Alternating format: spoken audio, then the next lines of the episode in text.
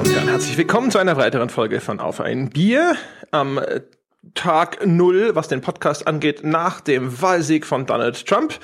Facebook hat mir avisiert, dass die Welt vermutlich in den nächsten Tagen im nuklearen Feuer untergehen wird. Das heißt, es ist äh, höchste Zeit, quasi noch so viel Podcast zu konsumieren, wie es geht. Es könnte die letzte Folge sein. Jochen Gebauer, was äh, haben wir uns für ein Thema ausgesucht für die letzte Folge? Da haben wir uns natürlich ein Thema ausgesucht, ähm, bei dem wir nochmal so richtig einen raushauen können. Und zwar haben die Leute uns im Forum gefragt, also da kam das ursprünglich her, wir sollten doch mal eine Folge machen über die Spiele, die wir selber machen würden, wenn uns jemand ganz viel Geld gäbe oder einen Strick, der lang genug ist, damit wir uns damit aufhängen können. Genau. Und jetzt äh, haben wir beide quasi uns vorher mindestens fünf bis zehn Minuten überlegt, was wir denn entwickeln würden und äh, machen jetzt quasi unseren Podcast Game Jam und sagen einfach, okay, ohne Rücksicht auf Verluste im wahrsten Sinne des Wortes sozusagen, also ohne auf Markttauglichkeit das Ganze abzuklopfen, sondern einfach nur, was würden wir denn für Spiele entwickeln, wenn wir uns jetzt sofort entscheiden müssten, was wir für tolle Spiele entwickeln. Aber wieso hast du dich da fünf bis zehn Minuten drauf vorbereitet? Hast du nicht mindestens 20 Prototypen in einer Gedankenschublade, so wie ich das hab? Mindestens, wenn nicht mehr. Für Computerspiele, nein. Ja. Na. Was ist mit dir los? Na, na, na, ich hab's, na, na. Ein mangelnder Ehrgeiz widert mich an. Ich, ich sitze immer nur da und, und sag dann, das geht besser, ohne selber eine klare Vorstellung davon zu haben, wie das besser geht. So macht man das als Kritiker. Ah, oh, oh, oh das habe ich immer falsch verstanden. ja, das, das, Verdammt. Verstehe, du hast offensichtlich nicht aufgepasst, als du damals oft von der Kritikerschule geflogen bist. Das hat sich schon angedeutet. Ja, aber das, nur weil ich gesagt habe, hier ist alles scheiße. ja, genau. ist alles scheiße hier. Ich, ich könnte das besser. genau. Sie sind raus. Aber Moment mal. Ja. ja. Äh, aber reden wir doch über Bier, André. Lass uns über Bier reden. Wir reden über Bier? Ja, also einer um von uns tut das zumindest. Ach so, ist das. Äh, ja, natürlich reden wir über Bier. Mhm. Was hast du denn? Ja. Erzähl du doch mal, ich bin gleich wieder da. Erzähl mal von deinem Bier. Bin, bin, sofort wieder, bin, bin gleich wieder da. Also ich habe ja, während André jetzt panisch auf die Suche nach einem Bier geht, weil, um das kurz zu erklären, er hat nämlich äh, in den Minuten, bevor wir die Aufnahme gestartet haben, noch groß und breit erzählt, wie er jetzt an die Kaffeemaschine geht, jetzt die Müllermilch zusetzt, während bei mir selbstverständlich neben dem rote Podcaster Mikrofon eine Flasche guten Bieres steht. Jedenfalls hoffe ich, dass es ein gutes Bier ist. Und zwar ist das auch aus der Lieferung, die mir Holger mal aus dem Elsatz mitgebracht hat. Da hatte ich ja neulich schon was, was so, was so in die Pfirsichbierrichtung ging. Und das hier ist, ähm, es steht äh, drauf, ähm, äh, Bier de l'Oncle. Ja, shit, jetzt, ah, was? Jetzt habe ich meinen Kaffee umgeschmissen. Vor lauter Hektik. God damn it! Oh, und es ist schon wieder die Hälfte über den Laptop. Oh mein Gott. Das ist wieder dieser, einer dieser Fälle, wo ich entscheiden muss, ob ich ihn anlasse und damit sofort den Kurzschluss riskiere und diese Aufnahme rette. Ah, was machst du? Hättest du das nicht getan? Ich saß hier, ich dachte, es ist 14 Uhr, da trinken wir eh kein Bier. Toll. Und jetzt wollte ich hier meinen, meinen Ruf schnell noch retten und ah, ah Und jetzt? Komm, mach jetzt Running Commentary. Hier, es ist Land unter, der, überall ist, also überall Kabel, überall ist Blut. Oh mein Gott. Scheiße. ich habe auch diesen Gesellschaftermustervertrag, den wir mal äh, besprochen haben, gerade komplett mit Kaffee überschüttet. Alles, was wir an Anmerkungen hatten, ist da mit dem Arsch. Ich will das nur sagen, wenn es jetzt mit der Firmengründung fünf Wochen länger dauert, bist du schuld. Wieso bin weil, ich dran schuld? Weil du Kaffee nimmst. Das ist einfach. Du hast mir nicht gesagt, dass wir ein Frühbier machen. ja gut, aber das ist immer abgesprochen. Ah. Scheiße. Das Gott. einfach das Schicksal. Du hast ja einfach schon Karma mit diesem Müllermilchkaffee zugezogen. Damit. Ah, Weil mein, Gott damit. meine Flasche Onkel Hansi Bier, ja, die steht hier wie eine Eins. Wie eine Eins steht die vor mir. Ja, ja, das, das letzte Mal war es Bier. Also, das, anscheinend schmeiße ich alles um. Fuck it. Fuck, fuck, ich brauche Küchenrolle. Erzählen Sie mal was. Äh, ja, also das Onkel Hansi Bier, es äh, steht hier, es äh, schaut mich ganz liebreizend an, also viel liebreizender als, glaube ich, jetzt der Kaffee ähm, des Herrn Peschke sich jetzt äh, gerade über seine Laptop-Tastatur, die Dokumente, die daneben liegen, den Küchentisch und was auch immer noch wahrscheinlich ergießt wie so ein Katarakt. Würde ich, ich hasse dich so sehr. Ja. Ich mache dich komplett für meine Unfähigkeit hier verantwortlich. Mhm. Weil quasi, du bist ja die, die Conditio sine qua non. Ohne dich wäre das alles nicht passiert. Wie, Juristisch bist du schuld. Was bin ich? Die Conditio? Schuld. Was, ich bin Konditor? Ja, das auch. Mit Willen. Oh. Gott, Gott im Himmel. Jetzt reißen, das hier aussieht. jetzt reißen sie sich zusammen, nehmen sie ein bisschen Küchenrolle, wischen sie das. ein bisschen Küchenrolle. Ich bin schon dabei. Die halbe Rolle ist weg. Wie, wie groß, in, in, in, was für Gefäße füllst du eigentlich deinen Kaffee? Das mit, dem, mit der Apokalypse ist viel schneller eingetreten als gedacht. God damn it, Trump! Ah, mein Gott, es ist überall. Aber lass, uns, lass es mich doch jetzt mal so sagen, selbst wenn wir jetzt nachher ähm, das Ganze nochmal aufzeichnen sollten, vielleicht entscheiden wir uns auch, das alles drin zu lassen, haben wir tolle Outtakes. Super. Alles für einen guten Einstieg, ne? Mhm. Oh. Ey, wenn ich diesen scheiß Laptop neu kaufen muss, sind wir blank. Wie? Neu kaufen? Weil du ihn kaputt gemacht hast. Ja, natürlich. Ich habe ihn ja im, im, im Dienste der Arbeit kaputt gemacht. Wenn du Kaffee auf deinen Laptop schüttest. Ja, natürlich. Hallo, ich hätte den ja jetzt hier ganz ordnungsgemäß verwandt, wenn nicht hier der Druck, der Alkoholdruck der Arbeit dazu gekommen wäre. Ich bin das Opfer. Ja, wenn du gleich mal ein Bier am Start gehabt hättest, wie sich das bei Auf ein Bier gehört. Aber nein, da muss ja wieder Kaffee mit Müllermilch versetzt werden, weißt du? Das, hast das sagt hier der Räubosch Kirschman da drüben. Das kann ja keiner ernst nehmen. Also wenigstens fülle ich da keine Müllermilch irgendwas rein. Möchte ich mal hinzufügen. Soweit wir wissen. Also du trinkst ja. nicht nur Mädchenbier, ja, sondern... Vielleicht mischt du das irgendwie mit Kombucha oder so. Ja, Mädchenkaffee trinke. Hast du jetzt schön verdient, dass das Ding umgefallen ist. Bist du jetzt mal langsam fertig. Oh. Was sollen denn die Hörer denken? Gott. Ja. Gott. Oh Gott. Alles so schrecklich. Ich glaube, das meiste ist unter den Laptop gegangen. Dann heb ihn um mal was Positives zu sagen. Es gibt auch so Outdoor-Handys, weißt du? Die, die man auch so drei Stunden in einem Fluss mit Alligatoren versenken kann und sie funktionieren noch. Das brauche ich nur als Laptop. Nee, du brauchst dir, dir muss einfach nur jemand die Kaffeemaschine wegnehmen. das ist relativ einfach gelöst, dieses Problem. Fuck, fuck, fuck. Eigentlich ist es doch wie eine Wasserkühlung, oder? Das kann ihm ja nichts ausmachen.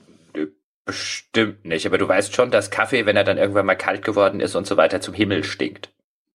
Äh, das, äh, so weit denke ich nicht im Voraus.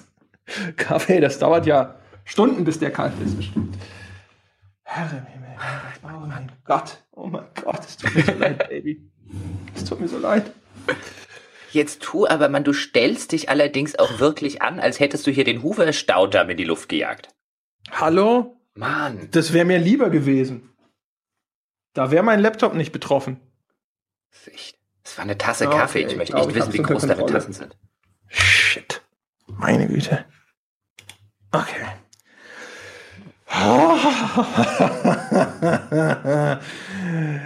ähm, ja, meine Damen und Herren, hallo und herzlich willkommen zu Auf ein Bier.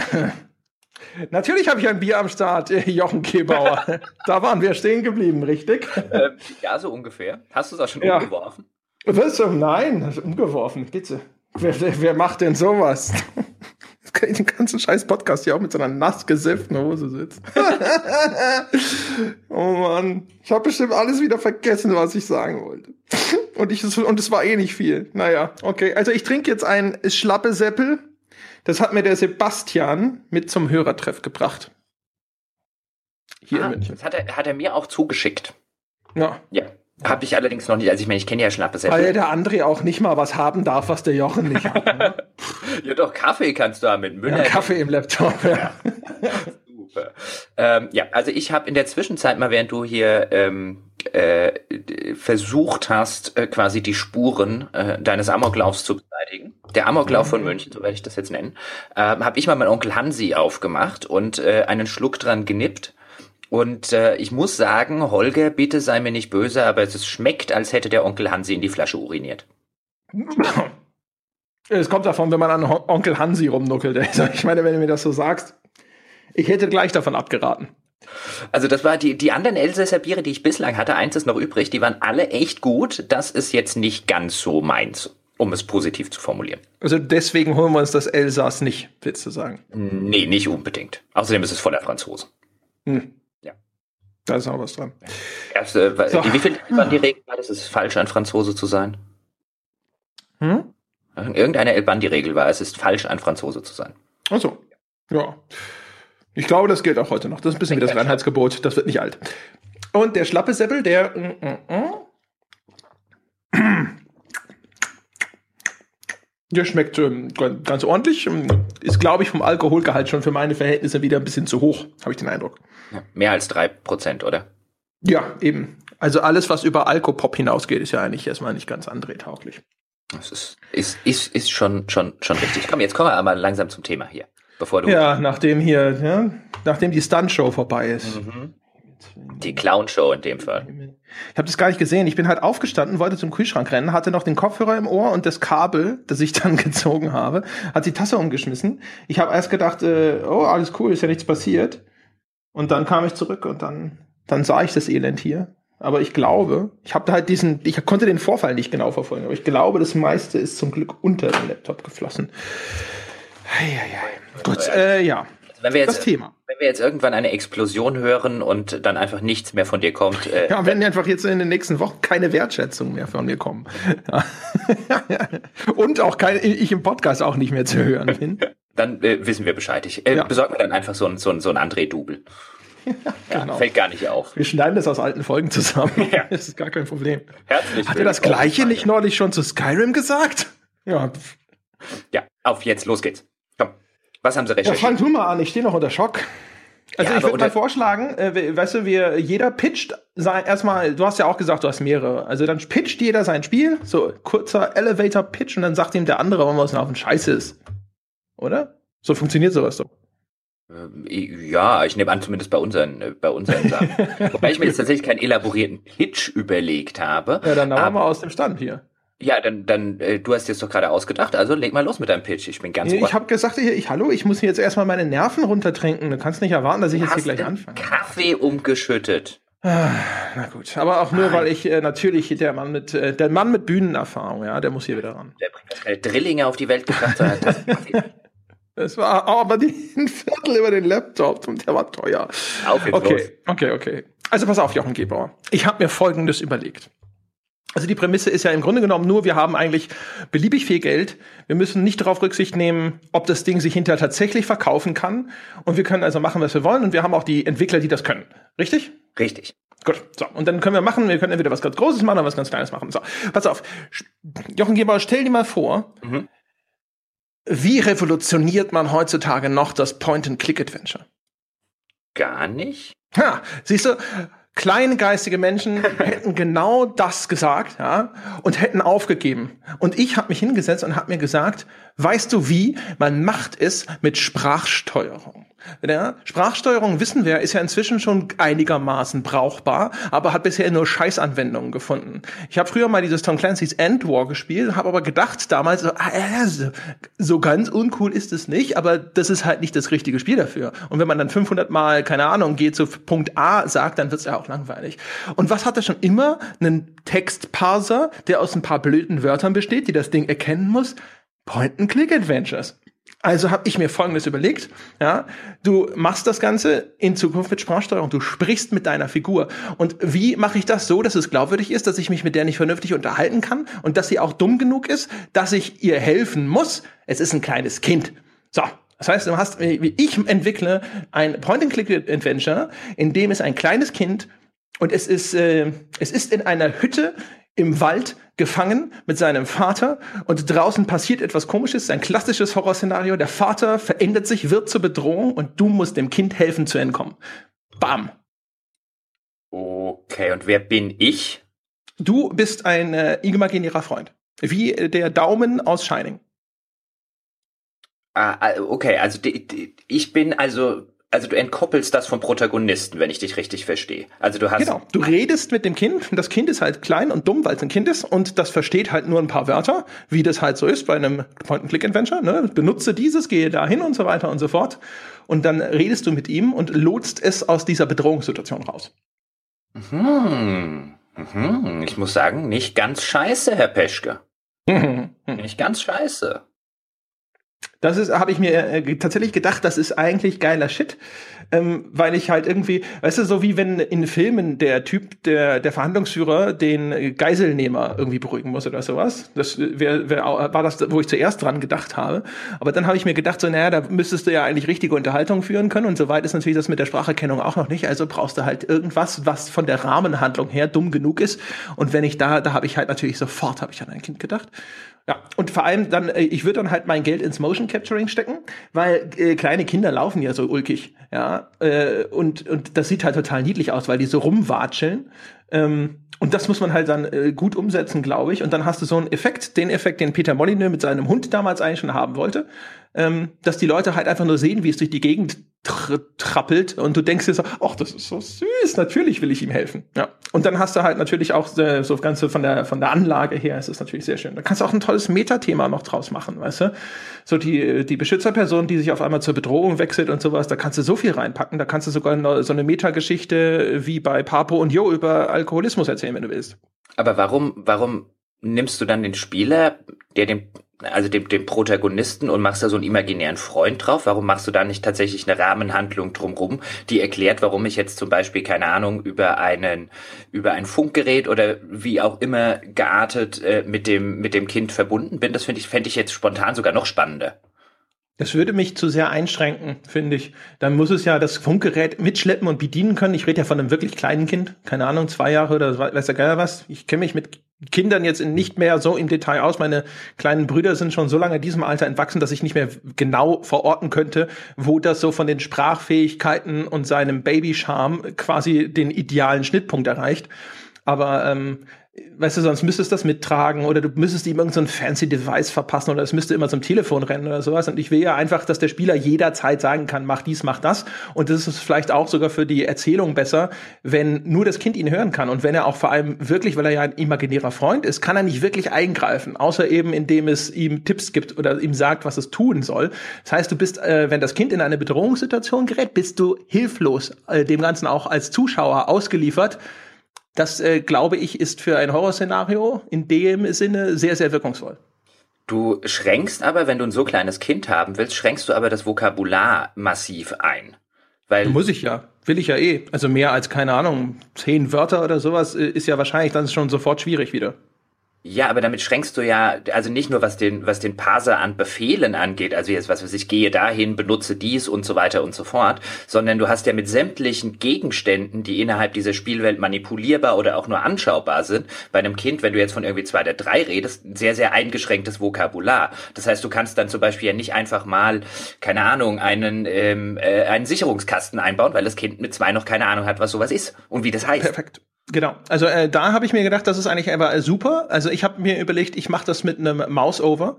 Also du, du kannst mit deiner Maus, im, äh, genau wie bei einem normalen Point-and-Click-Adventure, über Mouse-Over sehen, wie dieses Objekt heißt, also für das Kind. Also dann kann es halt auch, keine Ahnung, kindliche Begriffe geben. Dann musst du halt zu einer Lampe, keine Ahnung, Bling Bling sagen oder was auch immer, irgendwas Dummes. Ne? Und ähm, äh, bei den an, es gibt ja immer 500.000 Objekte, die in solchen äh, Point-and-Click-Adventures vorhanden sind, die du aber nicht verwenden und auch nicht untersuchen kannst und sowas. Und ich finde, wenn man da sagt, das kennt das Kind halt einfach noch nicht, deswegen gibt es es eigentlich nicht. Es existiert quasi nicht, weil du es nicht referenzieren kannst. Das finde ich eigentlich ganz praktisch. Okay, und da kenne ich mich tatsächlich ein bisschen äh, auf der technischen Ebene zu wenig aus mit der Sprachsteuerung. Wie weit wäre die denn im aktuellen Fall? Weil ich kann mir sehr gut vorstellen, dass du dann eben sowas machen könntest wie ein, dann sitze ich jetzt vor, äh, oder habe mein Headset auf, spiele so ein Spiel und würde dann irgendwie sagen, nimm Plim, Pling Pling und benutze mit Ding Ding, was weiß ich. Ähm, käme mir aber vor wie der allerletzte Trottel, weil so redet ja keiner. Weißt du, also, was ich meine? Ja, ja, ich weiß, was du meinst. Aber äh, meiner Erfahrung nach, solange diese Keywords äh, einigermaßen vernünftig klar in deinen Sätzen vorkommen, äh, dann sollte das eigentlich gehen. Also du musst überlegen, du hast ja inzwischen sogar relativ gute äh, Text-to-Speech-Geschichten und umgekehrt. Also du kannst ja auch ähm, einen ganzen Text diktieren und ich, die Software ist da inzwischen gar nicht mal mehr so blöd äh, um das dann halt in Text zu verwandeln. Auch bei dem Endwar zum Beispiel, da konntest du halt auch schon äh, nicht nur sagen, äh, keine Ahnung, Unit A to Point B oder sowas, sondern konntest halt auch das Ganze in einen ganzen Satz verpacken und das hat es dann trotzdem gerafft. Und das kann man ja auch kalibrieren vorher. Also da lässt du jemanden dann so ein, zwei, drei Testsätze sprechen, damit die Software so ein bisschen, keine Ahnung, Dialekte oder sonst irgendwas dabei abfangen kann und das lernen kann. Also ich bin da kein Experte, aber mein Eindruck ist, dass es echt weit genug ist, damit man das äh, äh umsetzen kann. Du kannst halt nicht jetzt alle Variationen. Also du wirst dich dann halt an eine bestimmte Konvention halten müssen. Also dass zum Beispiel immer zuerst, weiß nicht, wenn du willst, dass er keine Ahnung, benutze Dings mit Dings, obwohl das geht ja immer in beide Richtungen. Zum Beispiel, da wäre es sogar egal, in, in, welcher Reihenfolge du die Objekte, aber wenn du eine Handlung von ihm verlangst, wo es wichtig ist, dass das äh, in einer bestimmten Reihenfolge ähm, von dir vorgegeben wird, dann musst du die halt beibehalten und kannst es nicht durch irgendeine andere Grammatik auf einmal umkehren, dann verwirrst du das Ding natürlich. Also ich kann, um, um das zusammenfassend sagen, ich könnte also auch, also die Technik wäre weit genug, dass ich dann auch sagen könnte, nimm mal da drüben das Ding, und äh, benutze es mit dem da drüben. Also äh, einfach in einen Satz gepackt, wie ich das vielleicht tatsächlich sagen würde in der Situation und nicht eben in so ein in so ein äh, künstliches äh, in so ein künstliches Parsergerüst reingebaut. Also ja, wobei ich jetzt im ersten Schritt vermuten würde, dass du halt diese Verkettung von verschiedenen Aufgaben, dass man das eventuell äh, lassen bleiben muss. Also dass man halt, du kannst halt nicht sagen, geh dahin, dann mach das und das, sondern halt geh dahin, ein Befehl, mach das oder nimm das, ein Befehl, und jetzt benutzt das mit noch ein Befehl, dass man das segmentieren muss. Das könnte sein. Aber ich glaube, weil wenn du überlegst, bei Text Adventures früher war es, äh, gab es ja auch schon welche, die waren sogar so weit, dass du ganze Sätze schreiben konntest, wenn du da lustig warst. Und die konnten in den meisten Fällen trotzdem verstehen, was du willst, weil halt die äh, entsprechenden Vokabeln drin waren, die das Ding verstanden hat und den, hat, den Rest hat es halt ignoriert, weil er nicht wichtig ist für die Befehlsausführung. Okay.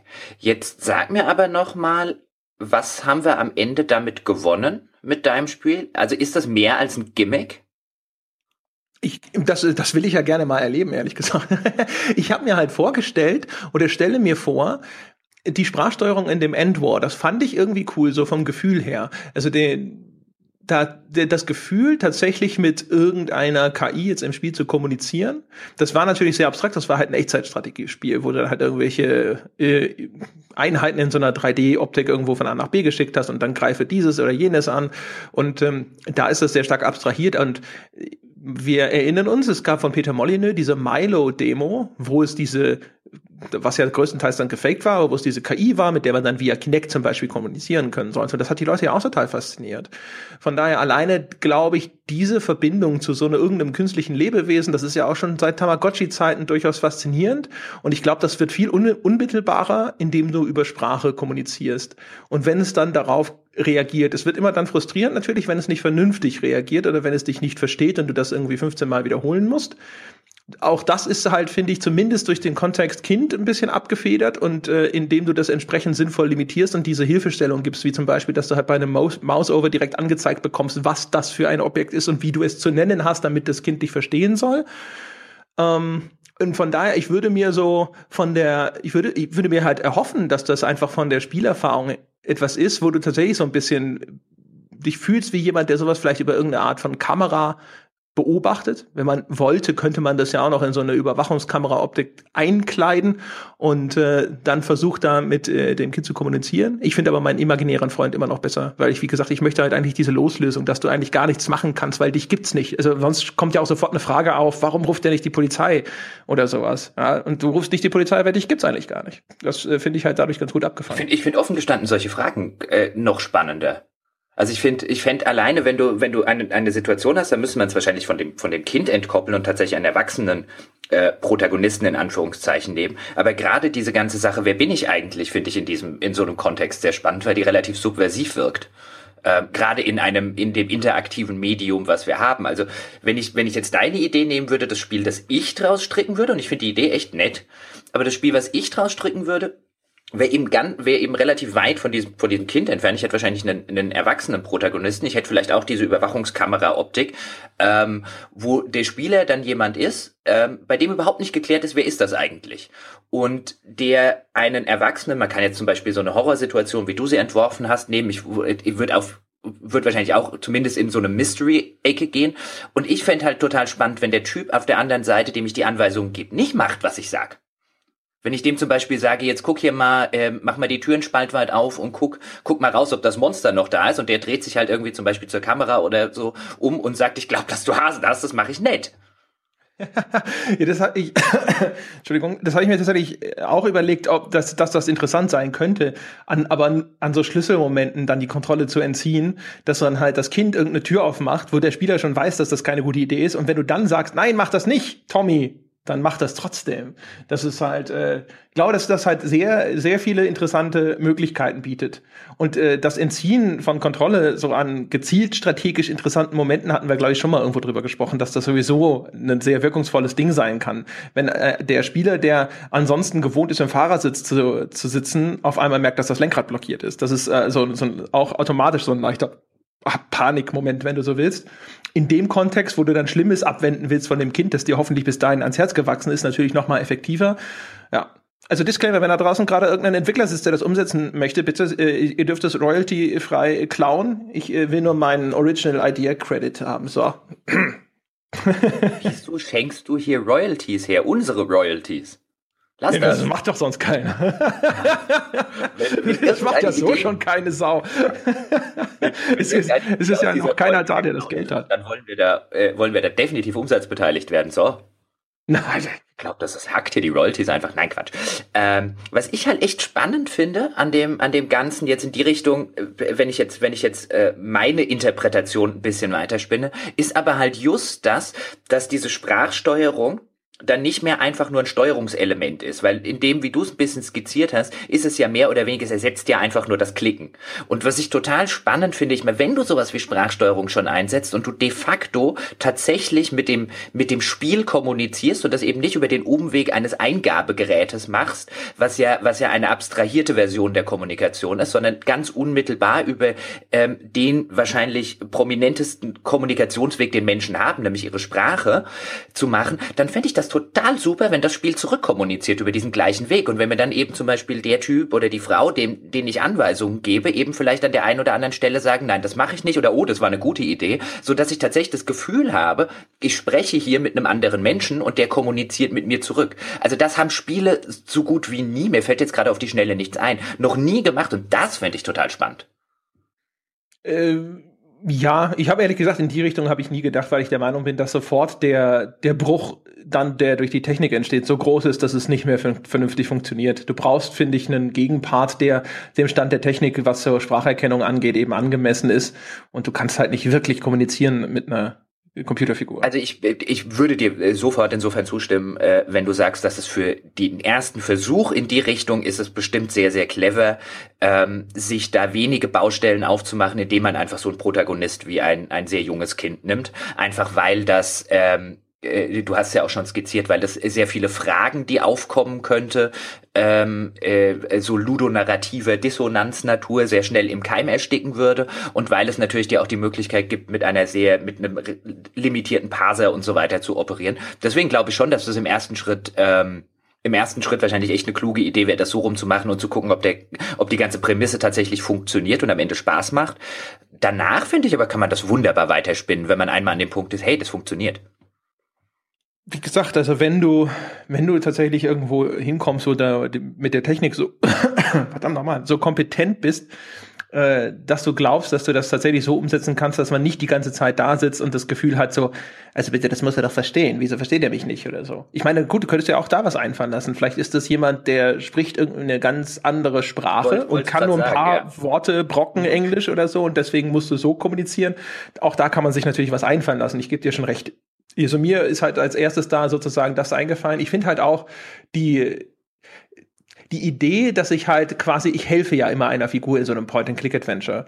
Ich finde, das ist auch nicht unbedingt eine Spielegattung, wo du wahnsinnig viel Identifikation hast. Also da bist du halt, finde ich, schon relativ ähm, dem Spiel enthoben und beobachtest dann eher filmisch, was da passiert. Und tatsächlich so als als eine körperlose äh, Figur, aber direkt in diese Spielhandlung eingebunden zu sein und dann auch noch ein kleines Kind. Weswegen sage ich, wenn man das gut Motion captured, glaube ich, dann äh, spricht es halt sofort auch irgendwie so seine Beschützerinstinkte an und sowas. Und da könnte ich mir am ehesten vorstellen, dass das halt einfach auch sofort eine sehr gute Bindung erzeugt. Anders halt als noch bei so diesem billigen Trick von wegen, das Kind wird entführt. Also, weißt du, weil du es halt vor Augen hast und weil es irgendwo tatsächlich eine Form annimmt. Also wie halt bei Nintendogs. Nintendogs siehst du halt auch die Welpen und denkst dir, ach Gott, sind die süß, die will ich füttern. Gut. Gehen wir, gehen wir zum nächsten. Ich will nur gerade ein bisschen aufpassen, ähm, wenn wir jetzt noch viele Ideen raushauen wollen, dass wir nicht am Ende wieder dastehen, wie es uns ja gerne mal passiert und dann irgendwie nur zwei der drei gehabt haben und dann sagen, irgendwann machen wir eine zweite Folge. ja. Ist ja unser Modus operandi so ein bisschen. Ja, mein Gott, also wenn wir weiter nachdenken, fällt uns das hier noch mehr ein. Ja, äh, äh, garantiert. Dann hau ich jetzt einfach mal meine erste Idee von äh, vielen raus, die ich jetzt dahingehend ausgesucht habe, weil wir es ja schon ein paar Mal im Podcast angesprochen haben ähm, äh, ein paar von den Dingen, worauf ich jetzt hinaus will, weil was ich machen würde und was am Ende wahrscheinlich niemand spielen oder kaufen wollen würde, aber es wäre fantastisch, ähm, wäre ein Spiel in der, wäre ein relativ klassischer vom Gameplay her im ersten Schritt mal ein relativ klassischer Ego-Shooter, bei dem du einen Wehrmachtssoldaten spielst. Und zwar angefangen von dem Angriff auf Polen 1939 bis 1945 ähm, bei der Schlacht um Berlin. Und ähm, mir ging es da mehr um die Story und um die, ähm, um die, die, quasi um den, um den Aufstieg und den Fall, um es so rum zu formulieren. Also du würdest anfangen, zumindest in meiner Vorstellung, wirklich als blutjunger Wehrmachtssoldat, der beim, beim Angriff auf Polen ähm, äh, eine zentrale Rolle spielt, dann beim äh, Blitzkrieg gegen Frankreich eine zentrale Rolle spielt. Das Ganze passt auch ganz nett nett in Anführungszeichen, in die Gameplay-Mechaniken rein, weil die am Anfang, als die Wehrmacht, die Deutschen noch sehr viele Erfolge haben, hatten, kannst du, kannst du auch sehr gut umsetzen im Sinne von viele anfängliche Erfolgserlebnisse. Du wirst immer besser im, äh, im Spiel. Das Spiel liefert dir ein Feedback. Ähm, natürlich immer ein Feedback, das in dem Fall ein relativ fragwürdiges ist, weil der Spieler ja weiß, in äh, welchen Dienst er sich hier gerade stellt. Und so geht das immer weiter und vielleicht nach dem nach dem nach den Missionen, die dann ähm, während dem dem Frankreich-Feldzug spielen, wenn dann so langsam das Ganze in Richtung des Russland-Feldzuges geht, dann steigst du halt im Laufe dieser Story auf, auch auf und wirst dann vielleicht irgendwann Bestandteil einer SS und wirst dann vielleicht, wenn wir über den Russland-Feldzug reden, Missionen haben, in denen zum Beispiel deine Aufgabe dann ganz knallhart darin bestehen würde, ähm, ein äh, Dorf voller ähm, äh, vermeintlicher Partisanen zu exekutieren. Jetzt ist André sprachlos. Das ja. würde ich machen wollen. Und zwar bis hin, bis hin zu seinem notwendigen Ende. Also das Spiel würde, wie es auch den äh, Kriegsverlauf aus deutscher Seite äh, ein bisschen wiederzuspiegeln, das Spiel wird halt immer schwieriger. Letztlich wäre die, wäre die Prämisse des Spiels, überlebe bis nach dem Krieg und überlege dir danach, was hast du getan, um zu überleben. Das wäre jetzt eigentlich meine erste Frage gewesen. Also, das heißt, also, du über, man überlebt das als Spielfigur man kann es überleben. Also ich meine, das ist ja die klassische Challenge zwischen Spieler und Spiel ist, schaffe ich das Spiel.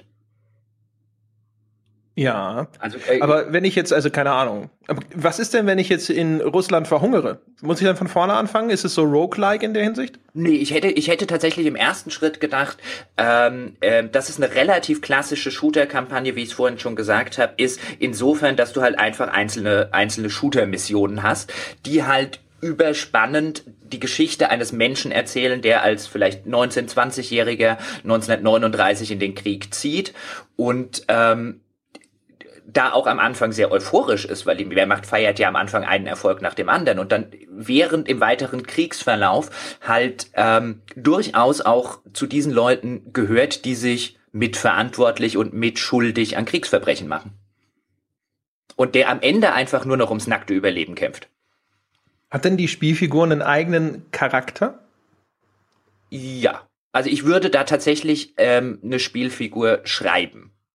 Und ich würde da auch relativ wenig mit, ähm, mit äh, in dieser Sorte Spiel, tatsächlich auch im ersten Schritt jetzt, ähm, relativ wenig mit moralischen Entscheidungen ähm, operieren. Also ich würde nicht sagen, du äh, entscheidest dich jetzt, wenn es tatsächlich dann so weit käme, dass du vielleicht ähm, an einem, an einer Massenexekution beteiligt bist, wo sich vor deinen Augen Frauen, Kinder, alte Männer nackt ausziehen, sich an ein Massengrab stellen und in den Kopf geschossen bekommen, da hast du keine Wahl. Außer natürlich, du spielst das nicht weiter. Das ist natürlich selbstverständlich immer deine Wahl. Was ich wollen würde in dem Spiel und von wo ich glaube, und das hatten wir schon ein paar Mal thematisiert im Rahmen dieses Podcasts, wo ich glaube, dass Spiele das einzige Medium sind, die das machen können, ich will, dass sich der Spieler schuldig und mitverantwortlich fühlt.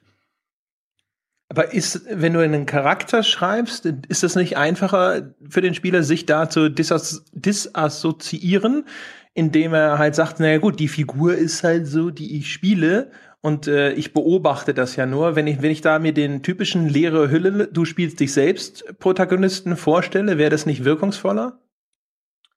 Das könnte man wahrscheinlich machen. Es wird halt, glaube ich, etwas schwieriger, ähm, im, im Kontext der, der überspannenden Handlung, du musst es ja irgendwo in den Kontext des Zweiten Weltkrieges ein bisschen einbetten. Wer bist du? Was machst du da gerade in dieser Schlacht? Natürlich, ich würde jetzt auch nicht sagen, dass ich da eine unglaublich umfangreiche Geschichte beziehungsweise einen unglaublich äh, komplexen Charakter drumherum schreibe. Du hast schon recht, der muss es an, an sehr vielen Stellen ermöglichen, dass ich mich da auch ein bisschen mehr reinprojizieren kann. Also ich würde würd da jetzt nicht ähm, in ein in ein riesiges Storytelling verfallen, aber ich glaube, es ist schon wichtig, dass du zumindest eine, dass du zumindest eine Figur vorgegeben äh, hast, weil sonst wird es schwierig zu erzählen, wie diese Figur immer eben von A nach B kommt, warum wird sie da befördert und so weiter und so fort. Also ich glaube, da brauchst du einfach eine Figur. Und ich glaube übrigens nicht, du hast schon recht, dass es natürlich immer einfacher ist, wenn du zum Beispiel so eine Art Charaktererschaffung hättest, dich dort, dich dort besser hineinzuversetzen. Und hey, warum nicht? Vielleicht kann man auch am Anfang einfach eine Charaktererschaffung einfügen. Und wenn die nur darin besteht, dass ich das Aussehen meines, äh, meiner Figur ändere, weil zumindest mir geht's so, sobald ich immer diese Option habe, stecke ich schon tiefer in der Figur drin, als wenn mir der, wenn mir der Entwickler eine hinstellt und sagt, das bist jetzt du. Ähm, das kann man, das kann man sicherlich machen. Aber ich glaube auch, wenn du, wenn du diese Dissonanz hast, von der du gerade gesprochen hast, so das bin ja nicht ich, ich beobachte ja nur. Sobald du mit deiner Maus bei zum Beispiel einer Massenexekution jemandem, äh, einem, einem, äh, und sei es ein, einem nackten kleinen Kind in den Kopf schießt, machst du dich mitschuldig und mitverantwortlich im Kontext des Spiels. Also das, äh, das können halt nur Spiele. Das geht halt, weißt du, das kann ich in einem Roman lesen und ich kann versuchen, den in einem guten Roman werde ich vielleicht sogar halbwegs nachvollziehen können, warum äh, die Figur macht, was sie gerade macht. Das kann in in einem Film ebenfalls. Aber ich kann nie selbst beteiligt werden. Mich kann ein Buch nie zwingen, ähm, zum Mittäter zu werden. Mich kann ein Film nie zwingen, zum Mittäter zu werden. Das kann nur ein Spiel. Und ich fände es unglaublich spannend, wenn das ein Spiel tatsächlich da macht. Das wäre natürlich, es würde ein, wenn du dieses Spiel machen würdest, wäre ein Riesenaufschrei. Du würdest wahrscheinlich verboten bekommen. Ähm, aber das ändert ja nichts dran. Wir haben ja gesagt, äh, wir machen Spiele auf der grünen Wiese. Und das fände ich ein, wenn es richtig gemacht wird, fände ich das ein wichtiges Spiel. Wie gesagt, je nach, also je nach Umsetzung wäre ich da tatsächlich ganz bei dir, aber lass mich noch mal ein paar Fragen stellen dazu. Also, okay. ähm, charakterisierst du deine Figur denn dann in irgendeiner Form? Ist die ein überzeugter Nazi und fällt vom Glauben ab? Ist das sichtbar? Das müsste man wahrscheinlich ausprobieren, ganz ehrlich. Also mir, also mir würde mir würde tatsächlich vorschweben, dass du einen, wenn, dass du einen, einen, ähm, ich will jetzt nicht sagen, einen 19-jährigen mit einem 19-jährigen Dummkopf anfängst, weil er soll ja nicht dumm sein äh, oder äh, sehr wahrscheinlich nicht dumm sein, sondern eher halt mit einem mit einem etwas naiven 19-jährigen, der halt in diesen Krieg zieht, ob er jetzt will oder nicht, weil es bleibt ihm ja nicht viel anderes übrig, nachdem er jetzt eingezogen wurde und der halt am Anfang diese Euphorie der Anfangserfolge erlebt und die kann man dem Spieler Spieler auch, finde ich, durchaus näher bringen durch zum Beispiel Erfolgserlebnisse im Spiel. Man kann Missionen designen, in denen sich der Spieler halt wirklich erfolgreich, mächtig ähm, und äh, ja fühlt und das kann man nachvollziehbar machen. Und dann würde er, weil der Spieler erfolgreich ist und die Figur erfolgreich ist, zum Beispiel im Laufe einer Handlung, wie ich es vorher skizziert hätte, eben befördert werden. Und irgendwann sucht, sucht vielleicht eine SS-Division äh, nach jungen, talentierten Menschen und dort wird er dann halt aufgenommen. Also talentiert jetzt im äh, Kontext der damaligen Zeit und äh, der damaligen äh, SS-Ideologie nicht, dass man das falsch versteht. Und ich habe aber keine Wahl. Also ich kann mich nicht entschließen, meinen Kommandanten zu erschießen und äh, zu desertieren. Äh, nein. Nein. Also nicht in, nicht in diesem Spiel, was mir jetzt vorschwebt. Das wäre selbstverständlich eine äh, Sache, die man, ähm, wo man ein anderes Spiel draus machen könnte. Aber dann reden wir sehr schnell nicht mehr von irgendeinem Shooter oder so, weil dann, dann, dann sind wir sehr schnell in einem, eigentlich in einem Open-World-Szenario. Weil dann musst du halt wirklich für, für diese ganzen Eventualitäten, und ich glaube, da, ist, da, da, da sind wir technisch noch nicht weit genug, um das alles abzubilden. Aber wenn ich quasi gezwungen bin, ist es nicht sofort auch eine gewisse Entschuldung des Charakters und auch insbesondere des Spielers, der dann halt äh, sagen kann, ja, ich, ich musste das ja machen, sonst wäre ich selber erschossen worden. Ähm, ja, aber genau das ist doch das, was äh, man aus der damaligen Zeit die ganze Zeit hört. Aber die Frage ist ja, wenn du Schuld äh, quasi in dem Spiel thematisieren willst, ist es nicht wirkungsvoller, wenn der Spieler sich tatsächlich dazu entscheidet? Dann müsstest du ihm ja aber die, eine, eine andere Möglichkeit anbieten. Und dann bist du, glaube ich, sehr schnell in einem Spiel, was sehr, sehr schwierig umsetzbar wäre. Und ich finde ja gerade interessant diese Sache, ähm, weil das war ja die, die Entschuldigung von, von KZ-Kommandanten bis hin zum kleinen Soldaten. Was hätten wir denn machen sollen? Wir haben ja nur Befehle befolgt. Und genau das würde ich gerne umsetzen, dieses wir befolgen nur Befehle. Du hast ja immer die Entscheidung, du hast immer die Entscheidung, das Spiel nicht weiterzuspielen. Du hast immer die Entscheidung an, an jeder Stelle und egal wie hoch ich den, den moralischen Fragwürdigkeitsfaktor drehe im Laufe der Handlung, der Spieler kann jederzeit sagen, das mache ich nicht er kann halt im Kontext der Spielwelt nicht sagen, ich gehe jetzt einfach woanders hin. Ja, wobei natürlich ein, also ja, ist ja immer die Frage, also ein, das mache ich nicht im Sinne von, ich höre auf zu spielen, ist natürlich wieder eine Option, die dem äh, damaligen Soldaten nicht zur Verfügung stand. Und umgekehrt ein, das mache ich nicht im innerhalb der Spielwelt, würdest du ja wahrscheinlich bestrafen. Also wahrscheinlich kann ich auf meinen Kommandanten schießen, aber dann erschießt mich halt das Spiel zurück und dann bin ich tot und dann muss ich neu anfangen. Ja, das könntest du, das könntest du selbstverständlich, sowas könntest du selbstverständlich einbauen. Ähm, aber das wäre ja eine ich sag mal, wenn du ich, auf spielmechanischer Ebene finde ich es immer blöd, eine Wahl einzubauen, die letztlich keine ist. Dann lasse, dann lasse gleich weg anstatt, anstatt sowas einzubauen. Das finde ich auf einer spielmechanischen Ebene auch einfach immer ein bisschen, bisschen extrem unbefriedigend. Jetzt kann man natürlich argumentieren, dass äh, etwas Unbefriedigendes auch aus der Spielmechanik heraus für dieses Szenario funktionieren würde. Das müsste man einfach ausprobieren, glaube ich, wenn man tatsächlich die Entwicklung eines solchen Spieles in Angriff nimmt, was dann tatsächlich besser funktionieren würde. Aber ich glaube, und das finde ich ja das Interessante, selbst wenn du diese Wahl weglässt, wenn du halt einfach nur diese fundamentale Wahl machst, du kannst das Spiel ausschalten, nebenhin legen, nie wieder anfassen ich glaube, das würden sehr, sehr wenige Leute tatsächlich machen. Und das fände ich eine interessante Aussage. Ich fände es interessant zu wissen, wie viele Leute spielen an einer solchen Stelle, wie ich es jetzt vielleicht vorher mit einer Exekution von vermeintlichen Partisanen äh, skizziert habe, wie viele Leute spielen dort weiter, einfach nur, damit sie weiterspielen. Das finde ich eine echt interessante Aussage. Und auch das kann nur das Medium spielen, das kann kein anderes Medium. Mm, ja, wobei natürlich, also da, da, da scheint ja ein wenig die Schlussfolgerung durch, dass wenn ich dann an der Stelle weiterspiele, dass ich nur weiterspiele um des Weiterspielens willen. Vielleicht finde ich ja tatsächlich sogar diese dieses bedrückende Erlebnis wertvoll, so wie das Schauen von Schindlers Liste wertvoll sein kann und spiele deswegen weiter. Das kann natürlich auch sein. Auch das ist eine interessante Aussage du kannst nur nicht differenzieren, was jetzt was ist. Du weißt ja nur, dass derjenige weitergespielt hat. Nein, nein, das ist richtig. Ich will damit ja, würde damit ja auch nicht sagen wollen, ähm, was weiß ich, am Ende haben 90 Prozent zum Beispiel jetzt über diese Szene weitergespielt, deswegen sind das irgendwie jetzt 90 Prozent äh, äh, ähm, moralisch fragwürdige Menschen. Das kann man natürlich nicht machen. Aber ich fände allein die Diskussion nachher, warum hast du weitergespielt? Die fände ich spannend. Und jetzt sitzt vielleicht auch der ein oder andere da oder diese Diskussion hätte man, wenn wirklich jemand so ein Spiel machen würde. Ich glaube nicht, dass auf absehbare Zeit jemand so ein Spiel macht. Ähm, aber die hätte man dann auch, oh, aber das spielt doch genau den Leuten, also diesen ganzen Kriegsporn-Leuten total in die Karten. Oh, da sitzen dann ja vielleicht irgendwelche Jugendliche oder irgendwelche gestörten Leute vor dem Bildschirm und äh, haben vielleicht noch eine Erektion, wenn sie irgendwelchen Kriegsgefangenen in den Kopf schießen. Und selbst da würde ich sagen, ja, dann haben sie die halt. Auch das ist wieder nur was, was das Medium spielen kann. Nicht, weil ich das toll finde, um Gottes Willen, genau das Gegenteil ist der Fall, aber auch das ist entlarvend kann meine Erektion jetzt schon kaum unter Kontrolle halten. Ähm, äh, meine andere Frage. Du hast dieses Spiel gemacht. Es ist auf dem Markt, es ist erschienen mhm. und dann äh, liest du und, und nein, nein, jetzt liest, nein, nein, jetzt liest du unter deinem Spiel den Kommentar, als ich äh, äh, diese ganzen Juden exekutieren durfte, war der schönste Tag meines Lebens. Danke, dass ich dieses Spiel gemacht habe. Wie fühlst du dich?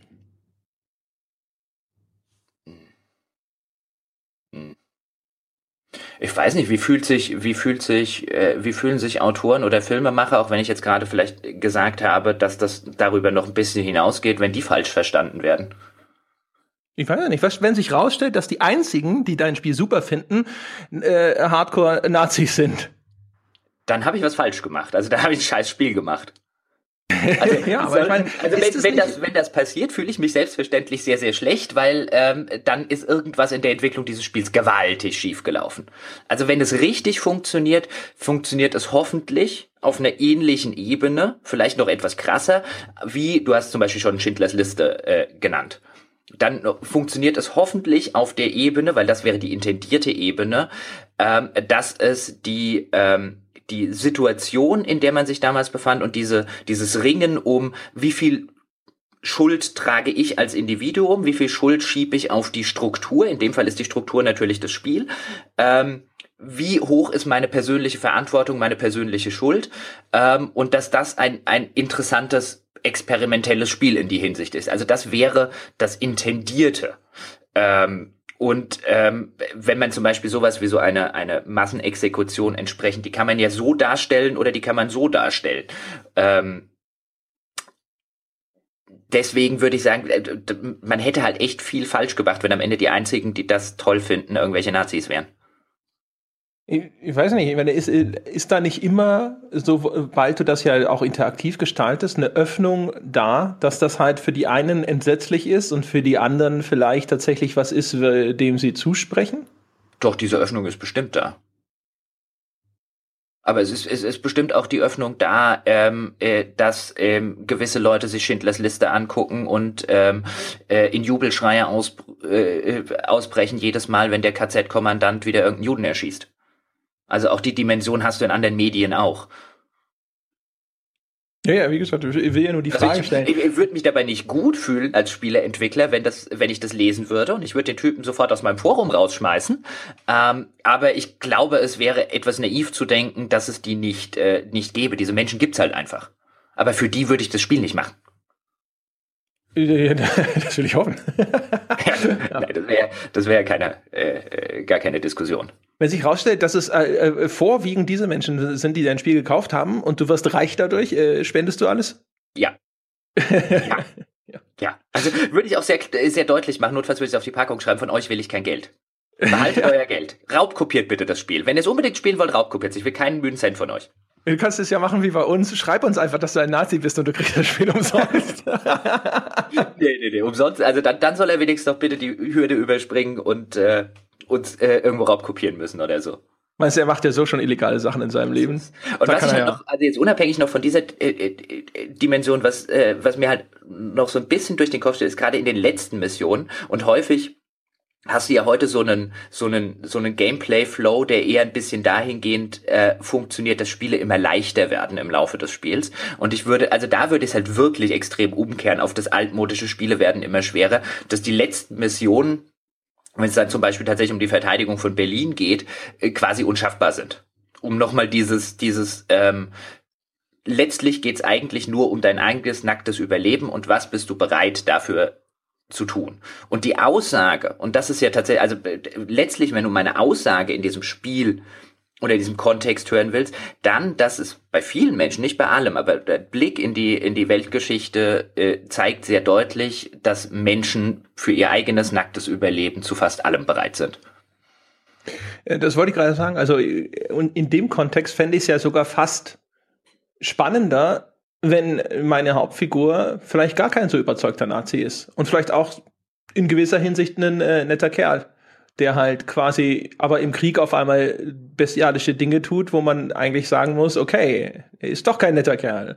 Ich glaube, das ist halt so ein Ding. Also man sieht ja immer, oder was er sieht, aber man hört immer wieder, dass äh, so Kriegssituationen ja aus den scheinbar normalsten oder auch anständigsten Menschen im Privatleben oder in der Zeit vor dem Krieg auf einmal äh, ja, relativ monströse Individuen machen. Sowas äh, fände ich natürlich auch interessant. Das müsste natürlich, das, das ist völlig entbunden, dieses Zweite Weltkrieg-Kontext. Äh, ja, also das finde ich auch übrigens die interessanteste moralische Dimension daran, weil bei den bei den wirklich überzeugten Nazis über die muss man braucht man nicht sonderlich viel zu diskutieren. Ähm, aber ich finde auch tatsächlich diese, diese Rolle, deswegen habe ich ja auch gesagt, ein Wehrmachtssoldat und jetzt, äh, der vielleicht irgendwann unfreiwilligerweise zum Nazi wird, weil wenn damals, äh, ich nehme an, wenn du ein, ähm, wenn du in der entsprechenden Position warst und dann äh, heißt äh, äh, du wirst jetzt zu einer SS-Division versetzt, dann konnte man wahrscheinlich nicht unbedingt sagen, nee, Leute, lass mal bleiben. Ich bin eher äh, links. Ja, genau. War wahrscheinlich tatsächlich etwas schwierig. Ähm, deswegen fände ich halt so einen Protagonisten tatsächlich auch interessanter, ähm, weil, weil das wirklich die, die Moral, auf moralisch-ethischer Weise die für mich äh, die interessanteste und auch die bedrückendste Dimension an diesem ganzen, auch äh, insbesondere am Zweiten Weltkrieg hat, ist dieses, wie viel war denn der eigene, der Einzelne, der jetzt kein überzeugter Nazi vom ersten Tag an war, wie viel Verantwortung und Schuld hatte er denn tatsächlich auf sich geladen? Das finde ich die, die, äh, die interessante moralisch interessante und moralisch tatsächlich bedrückende äh, äh, Dimension und auch die Dimension, in der man, glaube ich, das meiste über die Natur des Menschen erfährt. Und das heißt auch, wenn du die Kohle kriegst, dann stellst du, Jochen Gebauer, dich mit deinem Gesicht und deinem Namen hin und sagst, ich mache dieses Spiel, auch auf die Gefahr hin, dass die Leute im Ort deine Mutter anspucken, weil äh, der Sohn das Nazi-Spiel macht. Ich weiß nicht. Also ich meine, ich würde jetzt gerne ja sagen, würde jetzt gerne sagen, ja, da habe ich die, äh, da habe ich nicht nur das nötige Rückgrat, sondern auch das nötige Durchhaltevermögen dazu. Aber da kann natürlich nicht beurteilen, wenn es jetzt einen riesigen Public Shitstorm deswegen gibt. Und ich glaube, äh, selbstverständlich würde es den geben und selbstverständlich würden viele Leute oder einige Leute das vielleicht missverstehen oder es vielleicht absichtlich missverstehen, die Intention. Ähm, ich glaube noch nicht, dass die, eine Öffentlichkeit bereit ist für diese Art von Spiel. Nicht jetzt für, äh, nicht jetzt im Sinne von einem, für mein Spiel ist noch, äh, ist die Welt noch nicht bereit oder so, sondern einfach nur für die Art, die ich jetzt skizziert habe. Ähm, ich würde gerne sagen, ja, da, das müsste das Boot abkönnen, aber ob man dann in der Situation vielleicht nicht äh, irgendwann alles hinwirft, keine Ahnung. Das könnte ich jetzt nicht äh, kategorisch ausschließen. Gott. Oder was ja, machst du? Würdest, also, würdest du das machen? Würdest du so ein Spiel machen?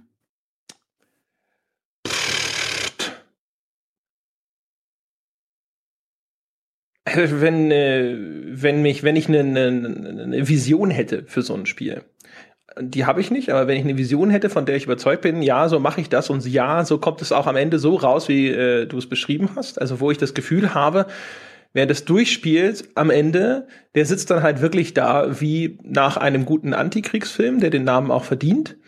Dann ja. Also dann würde ich schon sagen, ja. Dann äh, wäre ich halt überzeugt von der von der Idee und dann würde ich mich auch da hinstellen und sagen so jetzt hier pass mal auf, ja, wir machen einfach was mit dem Medium, das habt ihr noch nicht gesehen und jetzt wartet mal bis das Ding fertig ist und ich erkläre euch auch gerne, wie das hinterher funktionieren wird. Da keine Ahnung, weißt du, der wer hat das gemacht? Der Hirschspiegel, ne? Der der Untergang. Mhm ich meine, da war ja auch alles dieses, oh mein Gott, er hat Hitler vermenschlicht, ja, als äh, ob es für uns alle eine Neuigkeit gewesen ist, dass das ein Mensch war. Und ähm, auch der ist jetzt irgendwie, glaube ich, da jetzt nicht äh, am Ende rausgekommen und alle sind überzeugt, dass er irgendwo Swastikas nachts an die Wände sprüht. Das ich glaube halt, das ist so ein Ding, natürlich ist, gibt, ist es, sind da etliche Tabus berührt und man sollte sich natürlich vorher auch genau überlegen, welche man davon tatsächlich verletzen muss, um den Effekt zu erzielen und sollte das nicht so Uwe Boll-mäßig machen, wo man sagt, ich hole den Holzhammer einfach nur raus, weil ich beweisen will, dass ich die Eier habe, den Hammer zu schwingen. Aber ansonsten, ehrlich gesagt, ähm, finde ich ja auch genauso, das steht ja auch bei dir dahinter. Ich finde, das Medium bietet eine Chance, Dinge zu transportieren, die sonst nicht transportiert werden können beim Film. Ich finde, es ist als äh, Ausdrucksform für Kunst genauso legitim. Es sollte das also auch genauso können und dürfen. Und ich glaube, das kann es und das äh, sollte es auch dürfen. Also von daher, ja, kurz zu dem, zu dem Uwe Boll und dem Holzhammer, auch wenn ich jetzt weiß, dass du es nicht auf mich bezogen hast, aber ähm, äh, nein, man sollte selbstverständlich. Ich glaube, das, das Problem ist nicht der Tabubruch, das Problem ist, auf welche Weise man dieses, dieses Tabu bricht und wie man es darstellt. Ich glaube, als ich vielleicht, wenn ich jetzt vielleicht vorher ähm, den Fall skizziert habe, tatsächlich mit irgendeiner ähm, Massenexekution, wo entkleidete Menschen an einem, äh, an einem Massengrab stehen, ähm, das wäre für viele Leute, und ich meine, äh, was heißt für viele, das ist ein Tabubruch und da würden bestimmt viele Leute auch durchaus aus legitimen Gründen sagen, das ist zu viel. Das ist, so weit muss man nicht gehen und so weit darf man vielleicht nicht gehen. Aber diese Diskussion ist im Kontext der Kunst wichtig. Es muss immer wieder äh, Werke geben, die so weit gehen, damit diese Diskussion geführt wird. Ansonsten ist Kunst wertlos. Ich würde halt bei so einer Szene auch sofort einfach argumentieren, genau da muss es halt einfach richtig unangenehm machen. Also da müssen ja. die Leute weinen ja. und betteln und leiden. Ja. Einfach nur, damit du als Spieler auch mal siehst, dass das nichts ist. Also weißt du, wie in einem Shooter normalerweise, du schießt auf irgendjemand, der macht mal äh und kippt um mit irgendeiner Todesanimation oder sowas. Also in dem Moment, finde ich, ist das halt so eine Szene, die soll dir ja nahe gehen. Das ist ja der Sinn der Sache. Genau. Und wenn du an der Stelle dann abbrichst, dann ist das ja auch ein Effekt. Ein durchaus wünschenswerter Effekt vielleicht sogar. Also, wenn du sagst so, ja, sorry, die meisten Leute kommen über diese Szene nicht hinaus, ich meine, dann stellt es ja zumindest die These, was die Wirkmacht des Mediums angeht, mhm. unter Beweis. Also, weil ich keine Ahnung, ich meine, gut, jetzt bei Schindlers Liste werden bestimmt auch Leute abgebrochen haben. Die, die Prozentsätze würde ich bei einem Spiel, das sowas effektiv macht, allerdings höher einschätzen. Das würde ich auch. Das, das, das in der Tat. Mir, mir hat übrigens, ähm, ich fand, empfand den, den Pianist von äh, Polanski tatsächlich noch schwieriger zu, weiter zu gucken als äh, Schindlers Liste, was das angeht. Um das nur mal erwähnt zu haben. Es gibt ja eine ganze Reihe von Filmen, die da sehr effektiv sind. Ich weiß nicht, ich habe es glaube ich schon mal erzählt. Ich kann, dass ich, ich liebe Requiem for a Dream, aber den kann ich nicht häufig gucken, weil der halt mich total depressiv macht. Und das ist halt ich meine, da siehst du halt, ne, das ist halt, also da ist keine interaktive Mitwirkung oder sonst irgendwas, also es ist schon stark.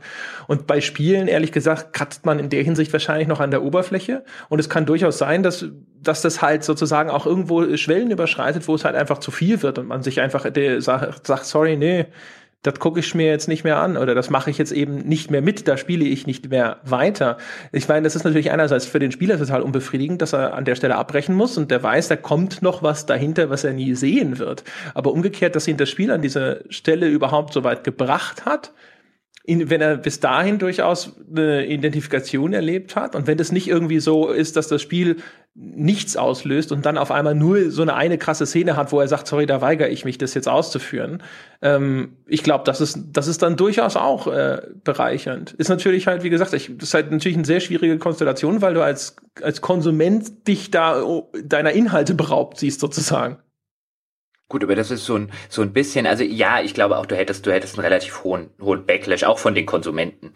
Ähm, aber letztlich ist das das, was du in so ziemlich jedem anderen Medium halt auch hattest, ob das jetzt irgendwelche äh, vermeintlichen Skandalfilme aus der Filmgeschichte oder Skandalliteratur ist, halt immer alles, was so ein bisschen die Grenzen ausgelotet hat und das ein oder andere Tabu gebrochen hat und einfach mal gesagt hat, nein, das stellen wir jetzt einfach mal da innerhalb dieses Mediums, weil es wichtig ist, dass wir darüber reden und weil es wichtig ist, dass wir uns das vergegenwärtigen und dass wir dieses Thema vertiefen, um zu sehen, ähm, äh, weil es tatsächlich eine Aussagekraft besitzt. Das hat schon immer Backlash Backlash ausgelöst. Es ist natürlich, sind wir jetzt bei Spielen in einem Medium allein aus der Zeit, in der sie entstanden, in der es entstanden ist, in dem, das haben wir oft genug schon thematisiert, Hersteller halt sehr viel Angst davor haben, irgendetwas Kontroverses zu tun. Deswegen geht das, was ich jetzt skizziert habe als Idee, natürlich komplett diametral zu dem, was dir irgendein äh, Hersteller auch nur ansatzweise abnehmen würde. Also wie, wie hoch ungefähr schätzt du die Chancen ein, wenn ich damit morgen zu EA, Activision und Co. gehe?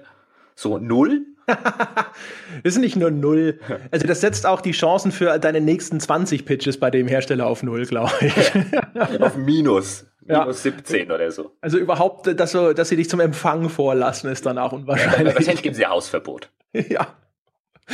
Aber ähm, äh, da würde ich tatsächlich übrigens, was ich sagen würde, ist, ich würde, wenn ich sowas machen würde, ich würde genau äh, diese, so eine, so eine Szene, die dann sozusagen der schreckliche Höhepunkt ist, die würde ich als erstes entwickeln und erst wenn ich sicher bin, dass ich die mhm. richtig und effektiv hinkriege, so dass sie so wirkt, wie ich will, dass sie wirkt, dann würde ich den Rest ja. entwickeln. Ja. Weil am Ende, wenn die nicht funktioniert, wenn die dann einfach nur eine Spielszene ist, dann ist es peinlich.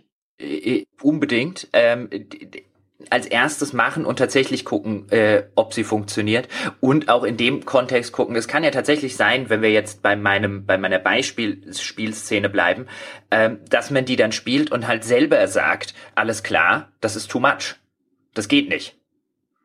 Das können mhm. wir nicht machen. Das will ja sogar ich nicht weiterspielen. Oder was heißt vielleicht, wenn wir nicht nur über das Weiterspielen. Also das, das für verursacht mir schon so viel Unbehagen als Macher des Ganzen, dass ich das nicht nach draußen stellen will. Das kann ja passieren.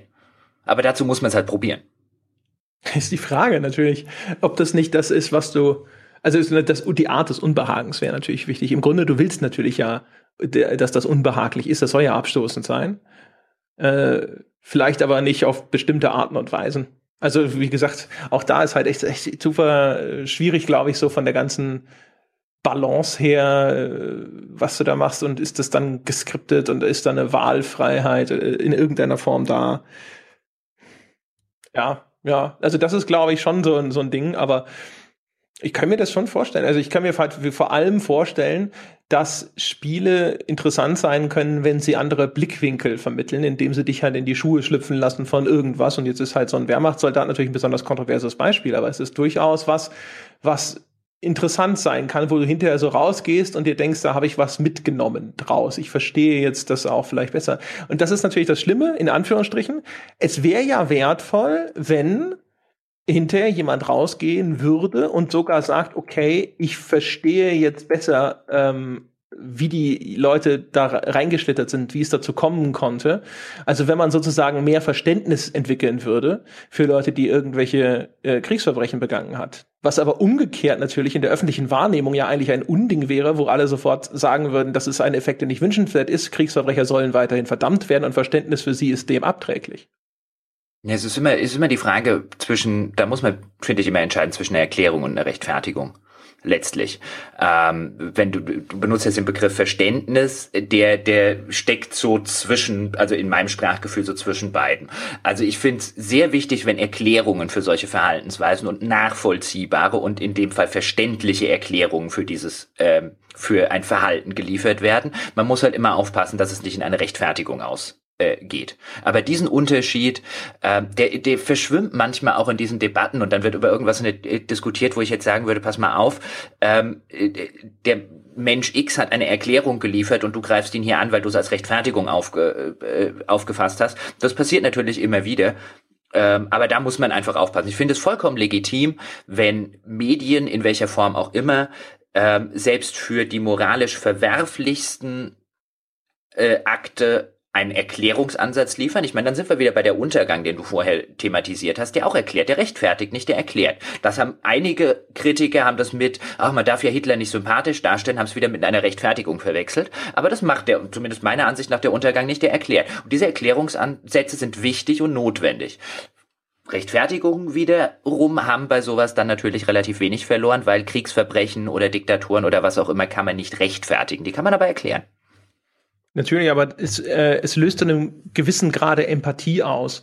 Also ich finde zum Beispiel, ich habe, es gab mal eine Zeit, da habe ich ganz viel über Serienkiller gelesen.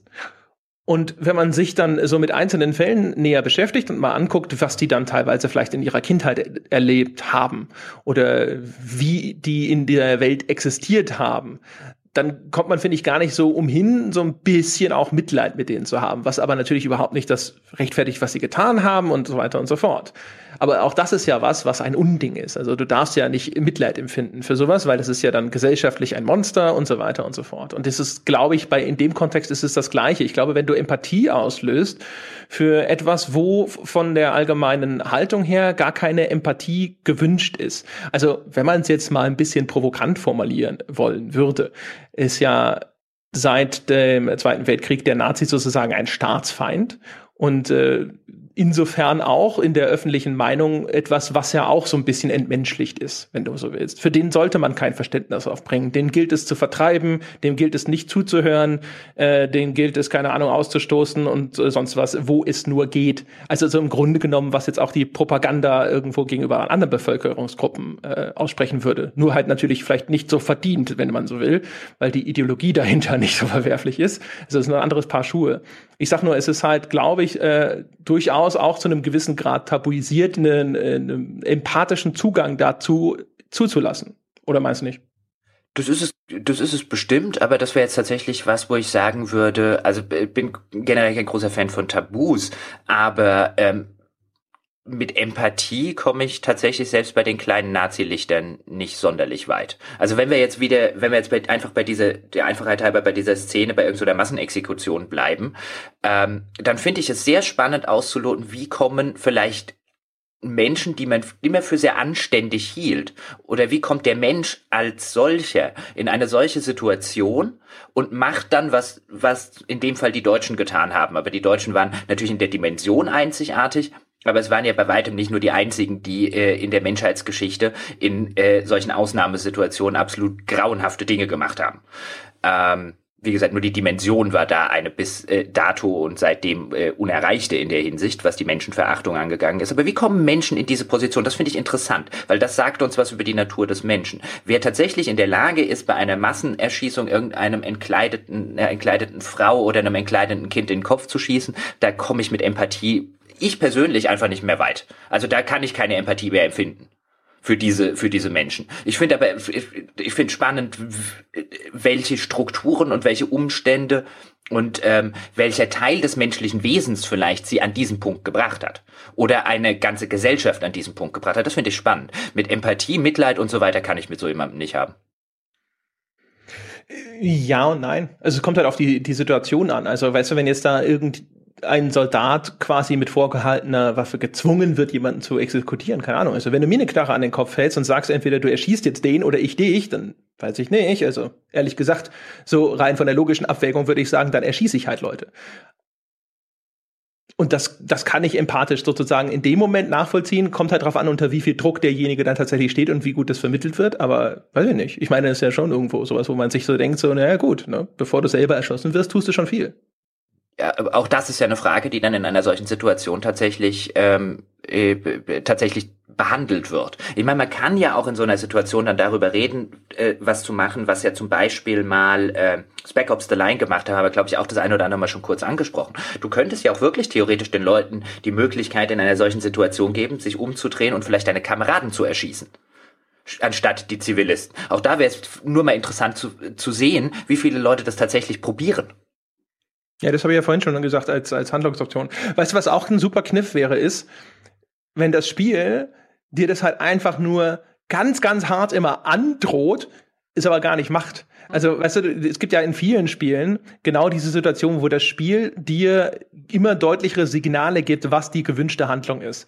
Und das könntest du ja da wunderbar machen, dass dein Kommandant sagt halt so, so sie, sie machen das jetzt oder sie werden erschossen und dann kann er auch sogar seine Knarre ziehen und sie dir den Kopf halten und dann von mir aus von drei auf null zählen, aber er macht's halt nie. Und wenn du als Spieler mhm. nur mit deiner Handlung so lange zurückhältst, ja, dann kommst du aus der Nummer raus, ohne das machen zu müssen.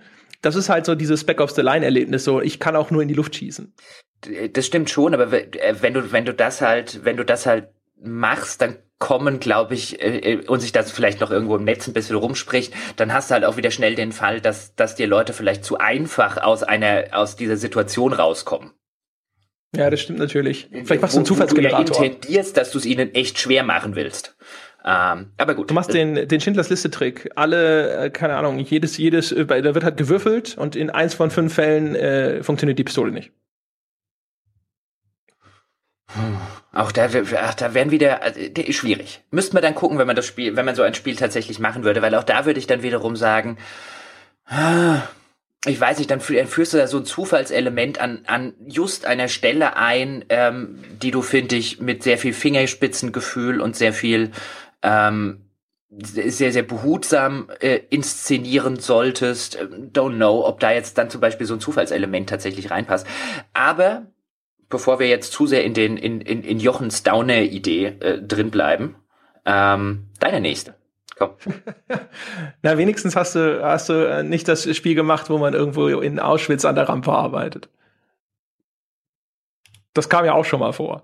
Das, ja, vielleicht solltest du kurz erklären, dass das irgendwie vorkam. Ja, es war schon mal ein, es ist ein, ein wiederkehrendes Beispiel, äh, ein wiederkehrendes Extrembeispiel dafür, was sich Spiele theoretisch trauen könnten. Für die Leute, die diesen Podcast nicht regelmäßig hören. Äh, ja, genau. Aber damit, äh, mal sehen. Oh Gott. Hast du, hast du ernstlich was anderes von mir jetzt heute erwartet? Nein, ich dachte, dass ich dachte, ich wusste nur nicht halt, wie extrem es ausfällt. Es hätte ja auch tatsächlich sein können, dass du dich dieser KZ-Thematik widmest, um quasi noch mal einen draufzusetzen. Ähm, obwohl das, das ist, das ist hoch genug, die Messlatte. Kein, kein, kein Problem. das wäre, das wäre, also dieses, um, um das vielleicht noch kurz zu machen, ich glaube, also ich, ich, wir haben ja echt gesagt, äh, grüne Wiese und wir haben alles Geld, was wir haben wollen und wir müssen uns keine Sorgen machen, ob das irgendjemand kauft und so weiter. Aber äh, das wäre wirklich ein Fall von, ich glaube nicht, dass du in der aktuellen Situation ein ähm, Spiel machen könntest, das tatsächlich die Realität in einem KZ realistisch darstellt und dich vielleicht noch zum Mittäter machst. Das könntest du vielleicht in dem Spiel, was ich skizziert habe, an einer, in einer Szene oder in einer Mission anschneiden. Ich glaube, ein ganzes Spiel, ähm, no, no way. Das ist Medium nicht weit genug. Du findest vielleicht auch irgendwo ab einem gewissen Punkt einfach keine Mitarbeiter. Du, also, du findest dann einfach gerne, dann sitzt du so da mit deinem Entwicklerteam und erklärst denen, was du vorhast und alles so, ich bin raus, das war's. Und tschüss. Nee, nee, mach das alleine. Ich meine, gerade die, die äh, Leute für die äh, Animation oder deine Character Designer oder so wahrscheinlich alle so, nein, danke. Ja, aber auch, auch, auch das wäre ja zumindest eine Aussage. Also das wäre mal, ja, wär eine interessante Story, ja. ja. Also du würdest ja heute problemlos, äh, Mensch, wenn du jetzt sagen, wenn, wenn du jetzt ein, ein, Regisseur wärst oder ein Serienmacher, du findest ja Menschen, die mit dir einen Film über äh, die KZ KZ-Problematik machen, eine Serie über die KZ-Problematik. Du find, findest einen Verleger, wenn du ein Buch äh, schreiben willst über diese ganze Geschichte. Aber im Spiele, ich bin da ja vollkommen bei dir. Ich glaube, du würdest äh, Schwierigkeiten haben, Leute zu finden. Egal, wie, wie du das Thema anpacken würdest. Egal, wie behutsam und wie, wie, ähm, äh, wie mit, mit, mit, mit wie viel Sorgfalt. Ich glaube wirklich, du hättest Schwierigkeiten, äh, äh Mitarbeiter zu finden. Da hast du echt recht. Ja, also keine Ahnung. Da gab es doch auch Stories von dem, ah, wie hieß der, der das Leben ist schön gemacht hat, der Italiener? Äh, Benini, oder? Benini, genau, ja.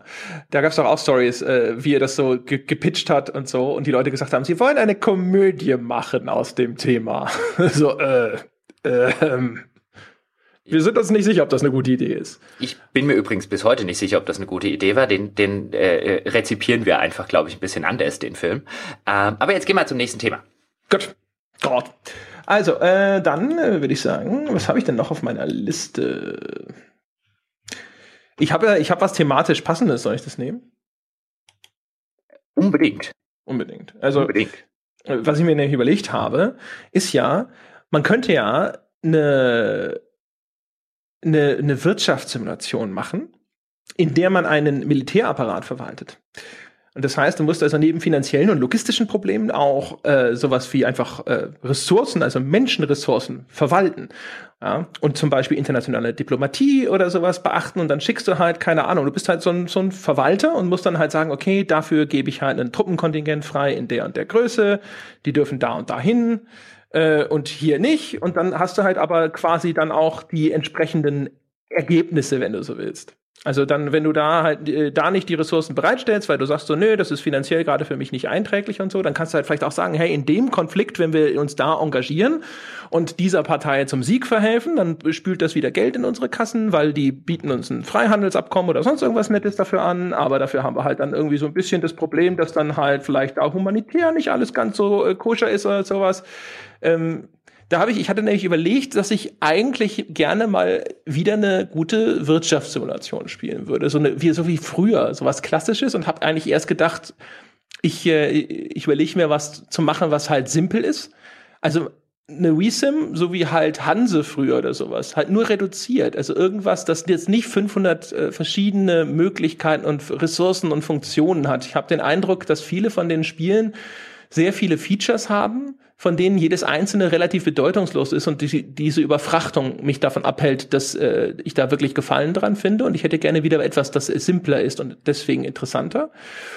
Und äh, als ich so drüber nachgedacht habe, dann kam ich ja darauf, dass, äh, dass das aber auch mal ein, ein interessantes Thema wäre. Also ich habe schon hundertmal Waren irgendwo, keine Ahnung, mit Schiffen in der Karibik irgendwo hin und her transportiert oder von mir aus auch im Weltraum irgendwo gehandelt. Aber das ist äh, tatsächlich was, wo ich mir vorstellen könnte, dass das interessant wäre. Also ist natürlich auch jetzt, das ist jetzt ein bisschen weg von dieser Simplifizierung, das ist natürlich wahrscheinlich ein bisschen komplexer, aber so als, als Wirtschaftssimulation, aber halt mit Militär. Das ist sozusagen der Pitch.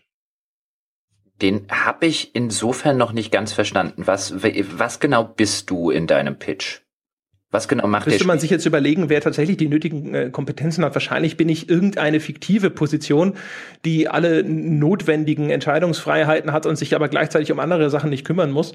Ähm, aber nehmen wir, stellen wir uns mal vor, du wärst halt von mir aus Verteidigungsminister und du hast halt ein Budget an Geld, aber eben auch an Truppen. Und äh, du hast halt einerseits natürlich die Aufgabe, dass du zum Verluste vermeiden musst, ähm, aber auf der anderen Seite hast du finanzielle Interessen zu wahren. Also wenn man Krieg als äh, Wirtschaftssimulation begreift, das ist so ein bisschen die Idee, dass wenn man sagt, so dass Krieg im Grunde genommen heutzutage auch hau hauptsächlich aus Wirtschaftsinteressen vielleicht geführt wird und dann musst du dann halt irgendwie immer abwägen. Also auch zum Beispiel, welche humanitären Katastrophen du vielleicht auslösen könntest und wie viel Ärger das auf diplomatischer Ebene dann eben bedeutet. Und umgekehrt, wie viel Geld das dir in die Kassen spült, damit du auch deinen Militärapparat ausbauen kannst und so weiter und so fort. Also so ein bisschen, wenn ich mir in praktische Ausführung vorstelle, so ein bisschen wie so ein Hearts of Iron, nur ohne dass du das Militär tatsächlich befehligst. Genau. Also Hearts of Iron ist ja sehr micromanaging und das wäre halt eher auf einer viel höheren äh, Ebene. Also da wird nicht jetzt irgendwie äh, Benzin zu einem einzelnen Panzer transportiert oder sonst irgendwas, sondern das ist halt eher so ein, keine Ahnung, so eine Ansicht wie bei Risiko vielleicht. Und äh, dann sagst du, okay, äh, in, keine Ahnung, in Südafrika ist Bürgerkrieg und die haben da ganz viel Kupfer und Kupferpreise sind gerade am steigen und es ist halt blöd für uns, weil unsere Industrie das halt braucht und es wäre halt echt super für uns, wenn die Kupferpreise wieder fallen würden und deswegen engagieren wir uns jetzt in diesem Konflikt. Äh, aber wir unterstützen dabei die Partei des blutrünstigen Diktators, der die Leute da 30 Jahre lang schon unterjocht hat weil das finanzielle Vorteile bietet. Und dann musst du das halt ständig abwägen gegen erstens, wie viele deiner eigenen Menschen müssen sterben, um diese Ziele zu erreichen? Und äh, welche schrecklichen Dinge richtest du in dem Land an, in dem du dann eben militärisch eingreifst? Und das halt aber auch wieder so, ich, das ist so ein Ding, wo ich mir gedacht habe, dass das vielleicht deutlich wird, dass auch da wieder ein Erfolg, ein wirtschaftlicher Erfolg im Spiel bedeutet, dass du automatisch dafür dich eigentlich humanitär wie ein Arschloch verhalten musst. Okay, das geht. Lustigerweise geht es äh, äh, zumindest teilweise in die Richtung, die ich jetzt beim äh, mein nächstes äh, Spiel hätte. Vielleicht bringe ich das einfach mal kurz ein in, in der Hinsicht, damit ja, wir die Diskussion nicht zweimal führen, weil mein, meine, meine nächste Idee wäre, und auch die wäre unter um, also die, die wäre kommerziell äh, durchaus äh, valide, ohne jetzt zu sagen, dass er irgendwie ein Milliardenzeller werden würde. Weil ich hatte mir gedacht, ich hätte gerne eine Politsimulation. Und zwar eine Politsimulation, die nicht so funktioniert, wie Spiele normalerweise funktionieren, nämlich so als, du hast jetzt Wirtschaftssimulation gesagt, aber schon so ein bisschen, selbst die wenigen Politsimulationen, die es gibt, gehen fast schon in diese God-Game-Richtung. Richtung rein. Selbst sowas, selbst wenn wir sowas wie SimCity als Politsimulation insofern, du spielst einen Bürgermeister, du hast dort ja so viele Kompetenzen, wie kein Bürgermeister auf dem Planeten hat. Also in der Regel bist du, wenn du, wenn ein Spiel dich in so eine Entscheidungsposition bringt, bist du eigentlich immer mit quasi diktatorischen Vollmachten ausgestattet. Und das finde ich, kann einerseits echt total spannend sein. Du weißt, wie gerne ich Civilization zum Beispiel spiele. Aber was ich auch total spannend fände, wäre eine Simulation, die das wegnimmt. Und was mir dann so vorgeschwebt hat, und die geht dann, glaube ich, vielfach mit zum Beispiel humanitären Einsätzen da und Militäreinsätzen dort, in genau das, was du gerade skizziert hast. Was mir so vorgeschwebt hat, war, das passt jetzt auch thematisch ganz gut oder zeitlich ganz gut, ähm, äh, weil du eingangs schon mal die Trump-Wahl äh, erwähnt hast, wäre tatsächlich die Simulation eines US-Präsidenten. Angefangen von dem Vorwahlkampf, wo du dich aufstellen, wo du erstmal zum Kandidaten gekürt werden musst, dann über eine erste Amtszeit, die du hoffentlich so erfolgreich machst, dass sie dich für eine zweite Amtszeit wieder wählen und in denen du tatsächlich halbwegs so simulierst, wie die, die Entscheidungs Situation eines amerikanischen Präsidenten tatsächlich funktioniert. Also du musst Sachen an Berater oder an Minister abgeben, weil du nicht alles selber machen kannst. Du musst häufig vor Situationen stehen, wo du vielleicht dein eigenes Ideal verkaufen musst, weil du in vier Jahren wiedergewählt werden möchtest und halt dieses Approval Rating, also den Zustimmungswert immer im Auge behalten musst und der halt tatsächlich nicht auf die Weise funktioniert, du tust jetzt einer Bevölkerungsschicht was Gutes und äh, dann steigt da dein Approval-Wert, sondern der gerade wenn man, wenn man sich im heutigen Politbusiness so ein bisschen umguckt, sind ja häufig die Zustimmungswerte an viel diffusere Faktoren gekoppelt. Da müsste man sich, da müsste man selbstverständlich entsprechend recherchieren, sich mit Leuten austauschen, die sich da auskennen, aber wo du halt einfach sagen, äh, wo, wo du halt nicht immer so diesen, diesen, diesen absolut klaren Weg hast, okay, ich mache jetzt das, dann passiert das, sondern ähm, wo du dich halt so mit einer, mit einer äh, breiten öffentlichen Meinung auch auseinandersetzen musst und teilweise dann vielleicht dazu gezwungen gezwungen bist, wie jetzt, wenn du zum Beispiel, wenn wir über einen amerikanischen Präsidenten reden, wo du halt sagen kannst, alles klar, du kannst die Waffengeschäfte in den USA verschärfen, also die Waffengesetze, nicht Geschäfte, ähm, dann musst du aber damit leben, dass das Spiel in vier Jahren einfach rum ist. Weil unter, mit einer extrem hohen Wahrscheinlichkeit es halt passieren wird, dass du danach nicht wieder gewählt wirst. Und sowas finde ich, fände ich, fände ich spannend. Da spielen halt so Teile, wie du jetzt gerade zum Beispiel gesagt hast, was mache ich denn mit meinem Militär? Also ich habe vielleicht was davon, wenn ich jetzt irgendwo ähm, eingreife, militärisch, sei das jetzt, weil, weil dort sich vielleicht eine, eine, eine Terrororganisation herausgebildet hat, wenn wir jetzt ein aktuelles Beispiel wie den IS nehmen wollen. Ähm, ich habe auf der einen Seite was davon, wenn ich eingreife, auf der anderen Seite ähm, äh, habe ich aber ähm, habe ich aber vielleicht Nachteile dadurch oder vielleicht muss ich in der Situation eingreifen, obwohl ich eigentlich persönlich gar nicht so spielen will, um einfach abzulenken von irgendwelchen innenpolitischen Problemen, die ich mir an der anderen Stelle gemacht habe. Da wäre es übrigens super interessant, wie viele Spieler wahrscheinlich so aus der gleichen Ratio handeln würden, wie auch das wahrscheinlich so ein Präsident tun würde, indem sie sagen, ich mache das jetzt, weil ich dann wiedergewählt werde und dann kann ich ja ganz viel Gutes tun. Mhm. Weißt du, so nach dem Motto, ja, gut, also wenn der Tom sowas macht, der, der, der, der macht ja nichts Gutes. Aber ich, ich hatte in dem Spiel ja tatsächlich vor, ne, Freibier für alle einzuführen als Gesetz. Und das, das konnte ich ja nur, wenn ich wiedergewählt werden würde. Also musste ich halt in dem Falle, keine Ahnung, die Ausweispflicht beim Waffenkauf wieder kassieren aber die hätte ich ja dann hinterher auch wieder eingeführt, so in fünf Jahren oder in sechs Jahren, wenn sich keiner mehr dran erinnert. Aber dazu muss ich halt erstmal wiedergewählt werden. Ja, oder du könntest, du könntest, was du auch wunderschön zum Beispiel machen könntest, wären Sachen, da müsste, das müsste man natürlich auch ein bisschen spielmechanisch einbauen, also mit Pressekonferenzen, mit Reden, die du halten musst oder die du dir vielleicht aus, äh, wie man das dann auch äh, entsprechend immer umsetzt, ob man die dann aus Versatzstücken irgendwie auswählt und so weiter und so fort. Und dann versprichst du vielleicht am Anfang deiner Amtszeit, eine ähm, Krankenversicherung für alle, wenn wir jetzt bei Obamacare, ähm, die, äh, was er eingeführt hat, die versprichst du am Anfang deiner Amtszeit, weil du sie wirklich machen willst und weil du, weil du auf der ideologischen Ebene total davon überzeugt bist, das ist wichtig und richtig. Und nach drei Jahren im Amt stellst du vielleicht fest, hey, wenn ich die jetzt morgen nicht wieder kassiere, wählen die mich nicht mehr. Und dann bist du plötzlich in der Rolle, die ja viele Leute immer den Politikern vorwerfen, nämlich dieses, naja, was interessiert die ihr Geschwätz von gestern oder die brechen die ganze Zeit ihre Versprechen und dann musst du es halt selber machen. Und ich glaube, dann bist du sehr schnell in der Rolle, ich ja, aber was hätte ich denn machen sollen? Sonst wäre Spiel rum. Ja, oder du, äh, keine Ahnung, ich hatte ja für meine Wirtschaftssimulation mir überlegt, dass man halt irgendwie dann halt, du hast ja bei sowas häufig so Random Events, ja, dass du halt irgendwelche Ereignisse hast, dann ist halt von mir aus irgendwo ein Terroranschlag so mhm. und so, ne, und dann sagt halt von mir aus die NATO, sorry, aber dann äh, Kriegseinsatz an der Stelle oder sowas, das äh, finden wir nicht legitim und dann kannst du dich halt entscheiden, ob du das trotzdem machen willst mit irgendwelchen äh, Konsequenzen an anderer Stelle. Und ähm, das würde ja da genauso reinspielen. Du könntest da ja auch irgendwo einen, äh, einen Zufallsereignis haben oder du könntest auch zum Beispiel eine gewisse Simulation der ökonomischen Verhältnisse haben. Also dann gerätst du auf einmal in eine Rezession und all deine Versprechen, die vielleicht sogar nicht nur ernst gemeint waren, sondern auch möglich zu dem mhm. Zeitpunkt, als du gewählt wurdest, aber du kommst halt erst zwei Jahre später dazu, weil irgendwelche anderen Sachen wichtiger waren. Ja, musstest von mir aus erstmal die Infrastruktur ausbauen, als Voraussetzung für äh, bessere Jobs oder sonst irgendwas. Und dann willst du, willst du dein Versprechen einlösen, aber es geht nicht mehr, weil die Kohle ist nicht mehr da. Mhm.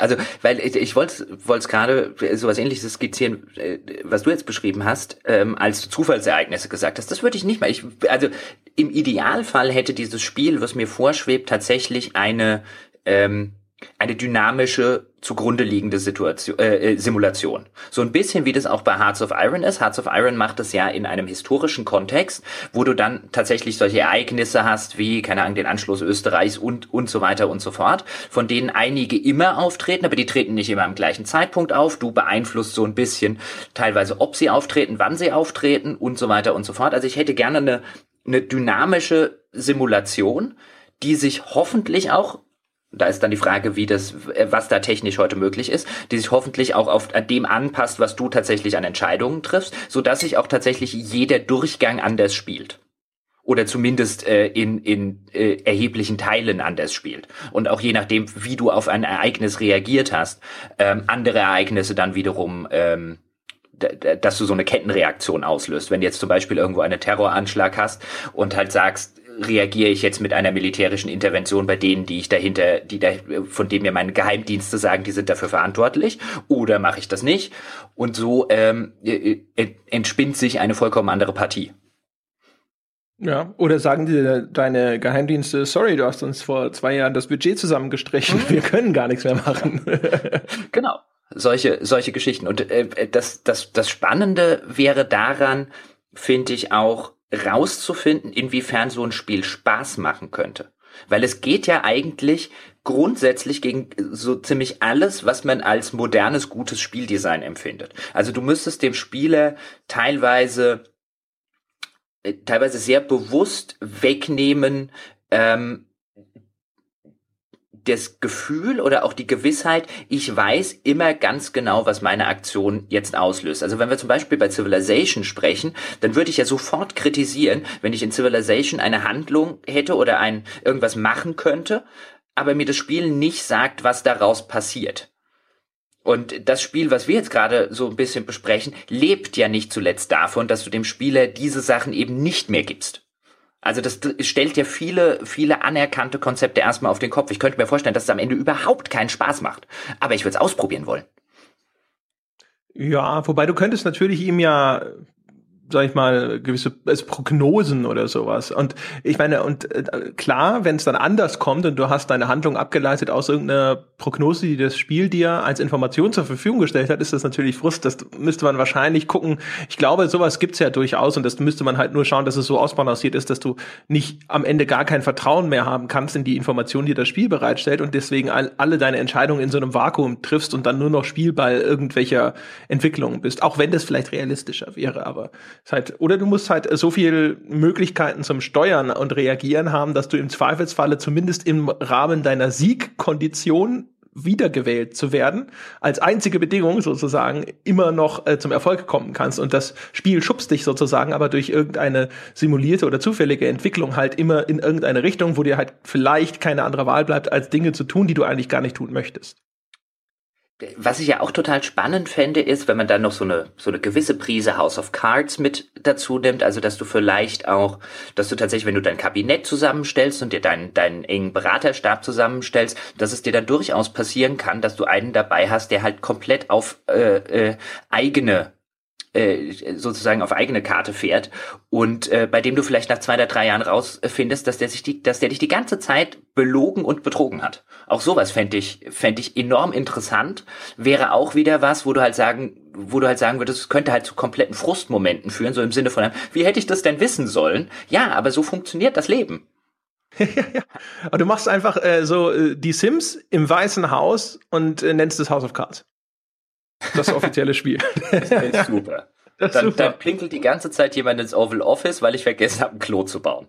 Ja. ja. Und statt, äh, statt, ähm, statt Jobs müssen sie halt Posten kriegen. Also die Sims äh, haben ja jetzt so Karrieren, die sie anstreben können. Das hast du halt auch, aber bei dir geht's halt um Kabinettsposten und so. Wobei es bei mir, also das, das Spiel, was mir so ein bisschen vorschwebt in der, in der Richtung, ähm, wäre wahrscheinlich, also es wäre jetzt kein, kein, kein Sims, das wäre wahrscheinlich vom, vom ganzen Look and Feel, wäre es ähm, irgendwie so eine Mischung aus einem Bioware-Rollenspiel, was die Dialoge angeht und ähm, wahrscheinlich eine V-Sim, was, ähm, was das restliche Spiel angeht, dass du halt immer verschiedene Bildschirme äh, hast, in denen du Dinge verwaltest und in denen du Dinge machst und dann zwischendurch vielleicht eine Pressekonferenz hast, ein Kabinettsmeeting hast, äh, der russische Präsident vorbeikommt und so weiter und so fort. Du hast so eine, so eine klassische Management-Schreibtischansicht mit dem roten Telefon. ich würde halt, ich würde halt diese ganz gerne diese ganze diese ganzen klassischen Sachen vermeiden. Ähm, immer immer wenn Spiele so denken, zumindest war das immer mein Eindruck. Ähm, gerade in der Zeit, als es noch mehr von diesen Management-Spielen gab, um jetzt mal einen ganz groben Oberbegriff zu nehmen, wo es dann immer war, oh, ägyptischer Pharao spielen, das klingt cool, aber am Ende hat sich der ägyptische Pharao relativ ähnlich gespielt zu dem Bürgermeister im 20. Jahrhundert. Oder zu dem, ja, oder zu äh, dem äh, Vertreter der Hanse oder zu was es da auch immer noch alles gab. Das waren alles so ein bisschen, God Games ist zu viel gesagt, aber immer diese, okay, du bist jetzt da und sämtliche Möglichkeiten, die wir, die irgendwas mit dem Spiel zu tun haben, hast du jetzt alle in der Hand. Und äh, so läuft ja Politik nicht. Die Ägypter waren ja ihrer Zeit eh weit voraus, ne? So mit Mathe und Physik und so. Ja, das kommt noch dazu. Außerdem haben sie sehr große Dreiecke gebaut. Ja, eben, genau deswegen. Was willst du sonst erwarten von Mathematikern und Physikern, ja, als dass sie große, große Dreiecke, Dreiecke bauen? Also, ja. Aber ich fände halt echt so eine, so eine, so eine Polit-Simulation. Also ich würde es auch eher als Simulation und weniger als irgendein Management- oder Strategiespiel begreifen. Ähm, das fände ich echt enorm spannend. Vielleicht sogar in, in, in der Hinsicht, dass du am Anfang tatsächlich auswählen kannst, wenn wir jetzt, wenn wir jetzt in den USA bleiben und ich glaube, die wären äh, einfach aufgrund der Möglichkeiten, die du realistischerweise hättest, einfach die, die spannendste Nation in der Hinsicht. Man könnte selbstverständlich auch in, in, in Deutschland drüber nachdenken, aber dann wärst du relativ stark auf Innenpolitik äh, fokussiert und hättest den ganzen militärischen Aspekt nur sehr, sehr wenig. Also wenn wir bei den USA bleiben, dass du tatsächlich auch am Anfang aussuchst, bist du Republikaner oder bist du Demokrat? Und dann vielleicht auch aus drei verschiedenen Republikanern, aus drei verschiedenen demokratischen Kandidaten, dir einen aussuchst, den du tatsächlich spielen willst, der, der halt jeweils ein, äh, ein gewisses ähm, eine gewisse Vergangenheit mitbringt. Also wofür hat er früher gestanden? Oder du machst dir deinen eigenen. Also ich würde da definitiv auch mit einer Charaktererschaffung äh, tatsächlich arbeiten und ein paar Archetypen vorgeben, bei denen du halt sagen kannst, hey, du warst so und so lange im Senat, du warst so und so lange im Repräsentantenhaus vielleicht, du hast äh, früher dafür gestimmt und dafür und dafür. Das kann man ja auch anhand von, von so einem von so einem Psychotest vielleicht sogar machen, dass man wirklich eine Figur entwirft, die vielleicht sogar tatsächlich dir entspricht. Das fände ich ja noch das Spannendste, wenn du tatsächlich selber Präsident wärst. Ähm, mit, und das sind meine Ideale und dafür stehe ich und dafür bin ich vorher eingetreten und dann mit diesen ganzen Idealen in so eine Simulation reinkommst und vielleicht feststellst, oh, das muss ich hier verraten, um da das höhere Ideal zu kriegen oder ich verrate es nicht, auch auf die Gefahr hin, dass ich nicht wiedergewählt werde. Das fände ich echt total spannend. Also Jochen im Weißen Haus, André im Weißen Haus, das ist äh, insofern natürlich äh, ganz cool, weil ich jetzt bei der US-Wahl wieder gedacht habe, dass diese ganzen Visualisierungen von dieser Wahlnacht sich super für Spielerarbeit äh, anbieten mhm. würden. Weißt du, wenn du so siehst, wie diese Bundesstaaten dann ja. rot oder blau sind und äh, dann musst du aber überlegen, wie ist da die Bevölkerungsdichte und so. Das sieht schon aus wie Ressourcenverteilungskarten bei Civilization. Also das, weißt du, die ganze Bildsprache ist schon da. Ich du denkst halt so, ah, da unten sind die, die Weintrauben. Ich habe mir, als ich, äh, ich habe was ähnliches tatsächlich auch gedacht, als ich mir die Wahlnacht um die Ohren geschlagen habe. Also ungefähr bis um drei, als mir relativ klar war, dass äh, äh Trump das ganze Ding wahrscheinlich gewinnen wird. Ähm, äh, und ich mir dann gedacht habe, das wartet jetzt nicht bis morgen früh um sieben, da gehst lieber ins Bett. Äh, sonst regst du dich nur noch mehr auf. Aber ähm, da habe ich mir tatsächlich auch gedacht, weil ich mir dann so überlegt habe, ähm, oh, jetzt stell dir mal vor, du wärst einer von diesen beiden. Und insbesondere Hillary hat mir tatsächlich ein bisschen leid getan. Ähm, ich glaube, am nächsten Morgen war der unglücklichste Mensch auf diesem Planeten Hillary Clinton. Stell dir vor, ich habe hab mir dann so überlegt, stell dir vor, du wärst heute Morgen als Hillary Clinton aufgewacht. Da wäre ich aus ganz anderen Gründen und, äh, unglücklich, aber ja. Äh, äh, das käme doch alles dazu. Also jetzt, ob man die Frau jetzt mag oder nicht mag, aber in der Situation, in der sie sich befunden hat und dann am nächsten Morgen, ich stell dir vor, du wärst echt, an, äh, du wärst äh, vor ein paar Tagen an diesem Morgen nach dieser Wahl wärst du Hillary Clinton, du würdest doch nicht mal im Bett aufstehen. Ja, ja. Also ich meine, stell dir mal vor, du bist ja, bist ja dann auch noch mit Bill Clinton verheiratet. ja, das ist, ich sag ja, die ganze Sache da nicht dazu. Wobei da ist die Wahrscheinlichkeit ja groß, dass der gerade im Bett von jemand anderem liegt. Ja, gut, der ist, der ist wahrscheinlich eh nicht da, das stimmt schon. Ja. Also, also du wärst auch nicht glücklich, wenn du morgens aufwachst und feststellst, dass du Donald Trump bist. Äh, äh, nein. Nein. Äh, äh, außer, dass ich halt sehr viel Schmerzensgeld dafür auf dem Konto hätte. Das stimmt. Ja. Also Aber bei Hillary, ich glaube auch da würdest du jetzt, wenn du aufs Konto schaust, erstmal nicht so einen Seufzer nee, der Enttäuschung ausstoßen. so, oh, da hatte ich mehr erwartet. das, das stimmt natürlich auch. Ähm, wo ich aber hinaus wollte, ich habe tatsächlich auch gedacht, sowohl ähm, äh, während dieser ganzen Auszählungsgeschichte und dann äh, wird da dieses County rot und dieses County äh, blau und da fehlen noch 50 Prozent, ich mir gedacht habe, boah, wenn du das in so einer Politsimulation, wenn ich das als Spieler erleben würde, als Spieler, der der Kandidat ist, und das Spiel bringt mir das in so einer in so einer in so einer News-Show, wie, wie ich habe jetzt bei CNN geguckt, und bringt mir das so nah, ich würde da zwei oder drei Stunden tatsächlich sogar passiv vor dem Ding sitzen, an den Nägeln kauen. Wenn du wenn du dann noch so ein paar Sachen einbaust, wie ein, dann ruft dich da vielleicht irgendwie da der Wahlkampfberater an und sagt dir hier nach unseren Voraussagen ähm, äh, gewinnen wir jetzt da doch oder da verlieren wir und so weiter und so fort. Da müsstest du gar nicht viel Interaktivität, glaube ich, einfach, wenn du das richtig inszenierst. Ähm, nach vier Jahren im Amt würde ich dort, in denen ich vielleicht jetzt 30 Stunden äh, investiert habe, würde ich echt so zwei oder drei Stunden, wenn man das halt ein bisschen komprimiert, nägelkauend vor dem Bildschirm sitzen und auf das Wahlergebnis warten. Ich stelle mir das total fantastisch als Spiel vor. Ja, also ich weiß nicht, also zwei, drei Stunden ist natürlich ambitioniert, aber selbst eine halbe Stunde Showdown sowas, das wäre ja auch lang und es wäre trotzdem garantiert cool. Aber ich, wie gesagt, das eignet sich halt, glaube ich, echt super dafür. Ich, das ist ja echt so ein bisschen auch wie hier Grand Prix, Eurovision de la Chanson, weißt du, so wo halt auch die Stimmen nach und nach reinkommen und bei der äh, bei Clinton und Trump war es ja jetzt zumindest am Anfang eine ganze Weile auch einigermaßen knapp. Also das war schon spannend. Ich habe das ja erst im Nachgang verfolgt. Ich habe ja verpennt, dass die US-Wahlen an dem scheiß äh, Tag waren, also in der Nacht und habe dann am nächsten Morgen das nachgeschaut ähm, und habe dann aber ich habe so einen Podcast gefunden, da haben sie irgendwie so vier Comedians zu, äh, auf eine Bühne gesetzt, die dann live die Wahlberichterstattung verfolgt und kommentiert haben. Und das habe ich mir halt angeschaut. Und das äh, wirkte da halt zum Beispiel durchaus auch echt spannend, auch wenn der, der Schwerpunkt natürlich einfach auf diesem ganzen Politwitzeleien gelegen hat. Aber halt einfach so nachzuverfolgen, also auch wie die, die, die meisten hatten natürlich jetzt sozusagen keine Sympathie für Trump und wie man sich halt daran geklammert hat, so nach dem Motto, noch hat er die Stimmen nicht zusammen, es könnte ja noch was passieren, wo eigentlich allen schon klar war, so nach dem Motto, ja, aber was da noch fehlt, sind nicht unbedingt Staaten, die wahrscheinlich jetzt an Clinton gehen werden, ja, alle, aber trotzdem, also das, das war halt spannend, ist halt wie, wie so ein, wie so ein äh, Abstimmungs-Jury-Showdown äh, in irgendeiner Castingshow oder so. Mhm. Definitiv. Also ich fand jetzt tatsächlich die, ähm, wie ich es vorher schon kurz gesagt habe, ich bin dann relativ früh vergleichsweise ins Bett gegangen. Ähm, ich hatte, hatte auch da abends dann schon selbst bei CNN den Eindruck, die reden das gerade spannender, als es tatsächlich ist.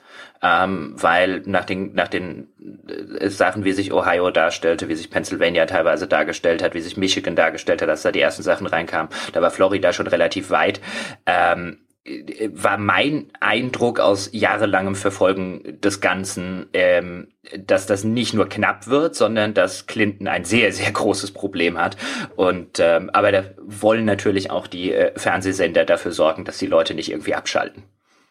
Also es war jetzt nicht gelaufen gewesen, aber äh, mir war so um drei relativ, also wo ich mir halt einfach gedacht habe, ich habe angeguckt, hab mir angeguckt, was was Trump äh, zum Beispiel in Florida geholt hat oder die Early Returns aus einigen anderen Staaten. Und dann hat man das mal ganz kurz, was die absoluten Stimmen angeht. Da habe ich dann bei Wikipedia mal nachgeguckt, was hatten da Romney und was haben McCain und Co. geholt und was hat Obama gleichzeitig geholt. Ähm, und da konnte man schon sehr relativ früh ziemlich gut ablesen, dass das eine Katastrophennacht für Frau Clinton wird. Leider Gottes. Gut, das sind natürlich alles Informationen, die mir überhaupt nicht zur Verfügung standen. Von daher war es für mich natürlich automatisch auch nochmal. Aber es war, also, aber bis dahin, also bis ich ins Bett gegangen bin, war es spannend. Und äh, ich meine, ich bin jetzt einfach nur der neutrale Beobachter, der vielleicht lieber Clinton als Trump gehabt hätte. Aber wenn die da, wenn wir es jetzt wieder in den Spielekontext setzen, wenn ich einer der Kandidaten gewesen wäre, dann hätte ich auch davor gesessen. Selbst egal wie schlecht äh, alle Indizien gewesen wären, hätte ich auch, wie du es gerade gesagt hast, bei den Comedians, ja, aber die Stimmen muss er erstmal holen. Und vielleicht gelingt uns doch noch der Überraschungssieg in Schlag mich tot. Ja, genau. Also ich hatte ja, es gab ja schon Wochen vorher auch diese Prognose von äh, Michael Moore, war das, glaube ich, ja, der ja auch gerne mal viel Quatsch erzählt, der aber da jetzt, also retrospektiv zumindest, anscheinend das auch ganz gut prognostiziert hat. Also gerade, was du auch im Nachgang gesagt hast, ähm, wie wichtig das halt einfach gewesen ist, dass er halt die Leute angesprochen hat, die in diesem Rust Belt äh, wohnen. Also alles so ähm, Staaten, wo halt früher irgendwie Industrie groß wichtig war und die Industrie wandert ab ins Ausland oder sonst irgendwas. Und dass es halt dann total wichtig ist, wenn der sich dann halt hinstellt und sagt, wenn Ford seine blöde Autofabrik jetzt auch abziehen will nach Mexiko, dann äh, führe ich halt einfach riesige Einfuhrzölle aus Mexiko ein und dann sollen sie mal sehen, was sie davon haben. Und dass das halt in, in solchen Bereichen, wo halt quasi ehemals sag ich mal, glückliche, blühende Wiesen langsam verdorren, äh, einen großen Effekt hat. Egal wie beschissen sie den sonst finden. Dass das halt Leute sind, die halt sagen, ja gut, aber der hat halt wenigstens was versprochen, weißt du? Die andere weiß wahrscheinlich gar nicht, dass wir existieren. Ja, und äh, vor allen Dingen ähm, geht es da halt für diese Leute dann aus ihrer Sicht einfach um ihre nackte Existenz. Und dann sind sie halt auch vielleicht bereit, den zu wählen, der ihnen nur das, der ihnen nur was Nettes verspricht, als den, von dem sie sich ja gar nichts mehr versprechen. Das ist halt das, das Interessante. Und das wäre halt auch in so einem, in so einem Spielkontext interessant. Was machst du denn mit solchen Wählern, wenn du jetzt der, der fiktive, virtuelle Präsident bist? Versprichst du ihnen halt Dinge, von denen du weißt, dass du sie nicht einhalten kannst, aber wo du halt sagst, dann wählen die mich.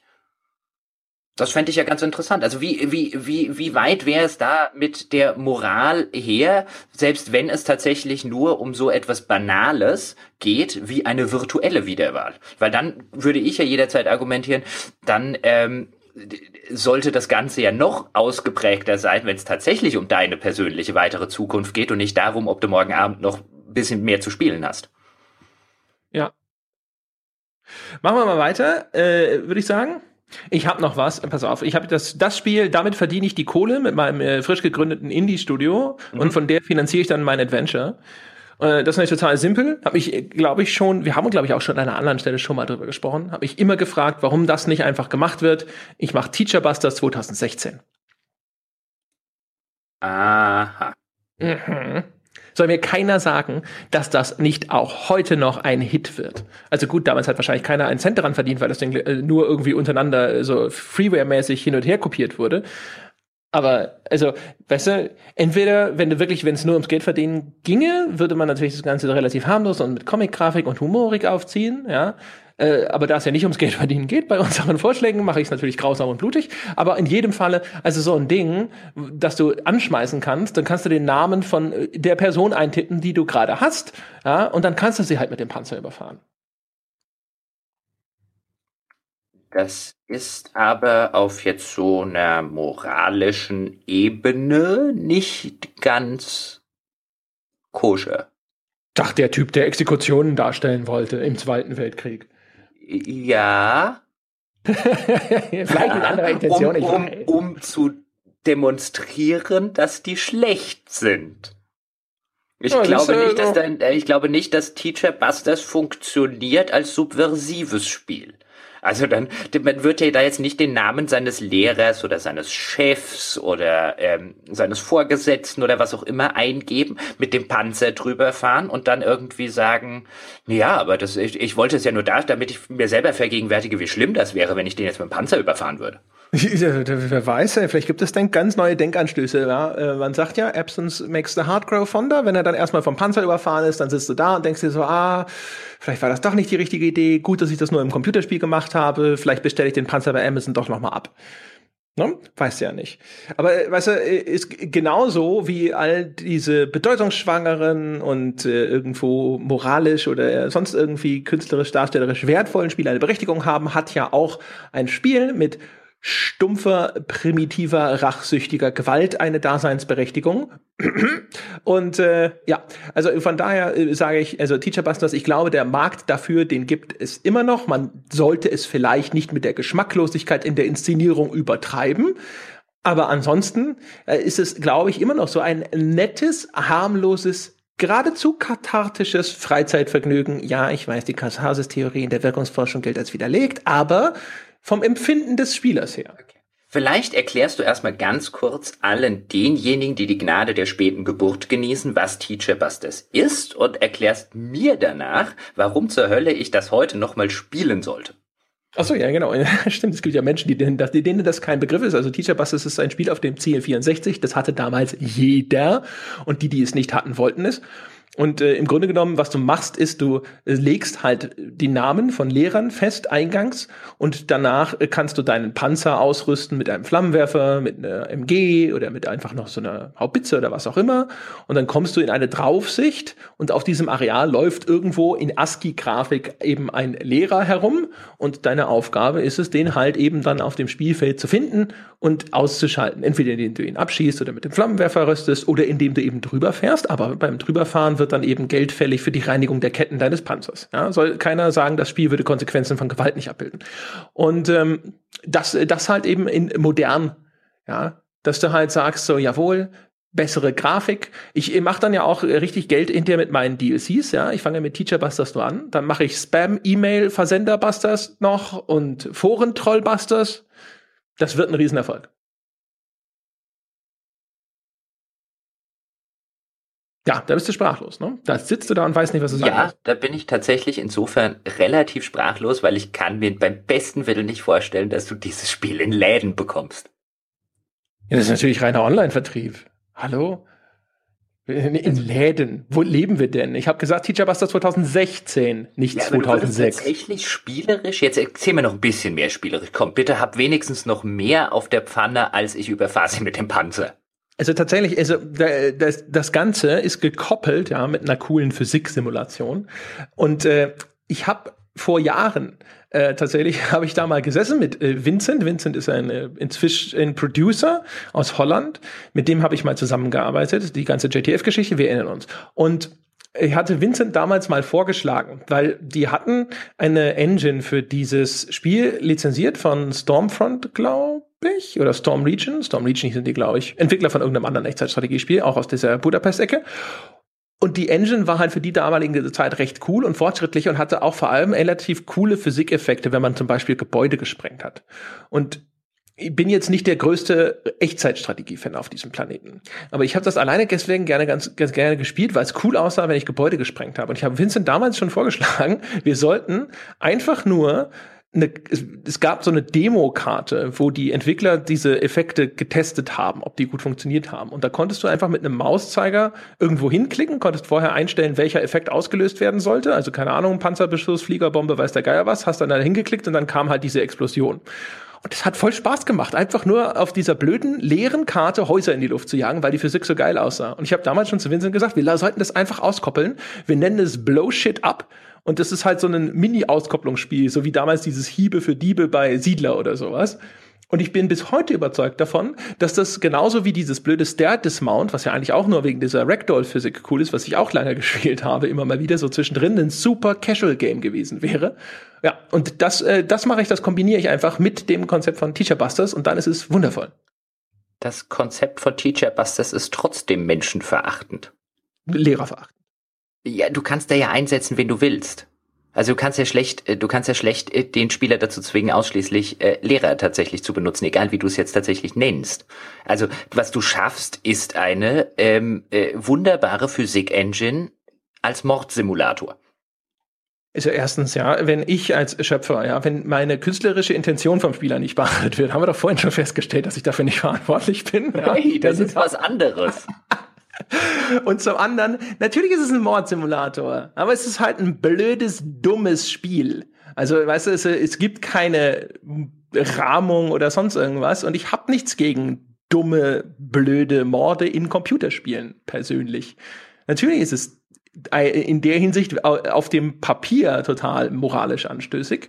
Aber da kommt halt auf die Umsetzung an. Wenn man das halt, wie gesagt, zu äh, abstoßend macht in der Art und Weise, wie dann diese Gewalt dargestellt wird, dann bin ich ja ganz d'accord. Aber ansonsten ist das Morden und Töten in dem Spiel auch nicht schlimmer als in all den anderen Spielen, in denen wir morden und töten.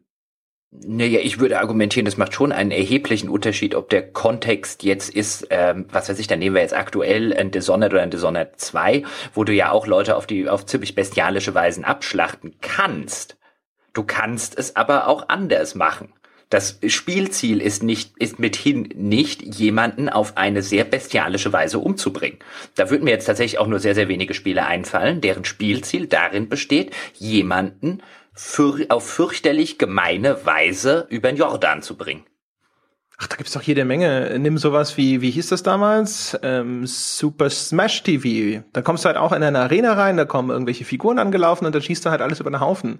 Das ist dann halt irgendeine Reality-TV-Show und die Rahmung. Das, was es widerlich macht, ein bisschen bei dem Teacher Busters Beispiel, ist natürlich, dass äh, davon auszugehen ist, dass jemand dort die Namen von realen Menschen einträgt und sich dann äh, da quasi qua dieses Spiels, und das wäre auch Vorsatz des Spiels, irgendwelche Gewaltfantasien auslebt. Andererseits würde ich halt immer sagen, soll mir keiner erzählen, dass das nicht sowieso schon äh, passiert. Also dann, dann diese Setzung, wenn jemand tatsächlich irgendwo so geneigt ist, findet dann halt trotzdem statt und dann stellt er sich halt einfach nur vor, während er auf seinen Teddybär einschlägt, dass das sein Lehrer ist. Aber das muss man ja nicht unterstützen. Also man muss ja, man muss ja, man muss ja Gewaltfantasien nicht noch fördern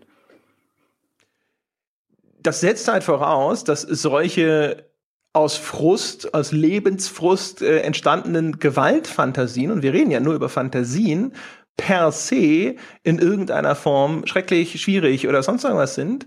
Und im Kontext von so einem Titel wäre ich unsicher, ob das tatsächlich der Fall ist. Es sitzen tausend Leute jeden Tag da, die sich halt dann in ihrem Kopf ausmalen, wie sie in irgendeiner Form ihre, ihr gekränktes Selbstwertgefühl wiederherstellen, indem sie kündigen und beleidigen und äh, die Leute strangulieren geistig oder was auch immer sich dann die Leute halt irgendwo zum seelischen Ausgleich vorstellen.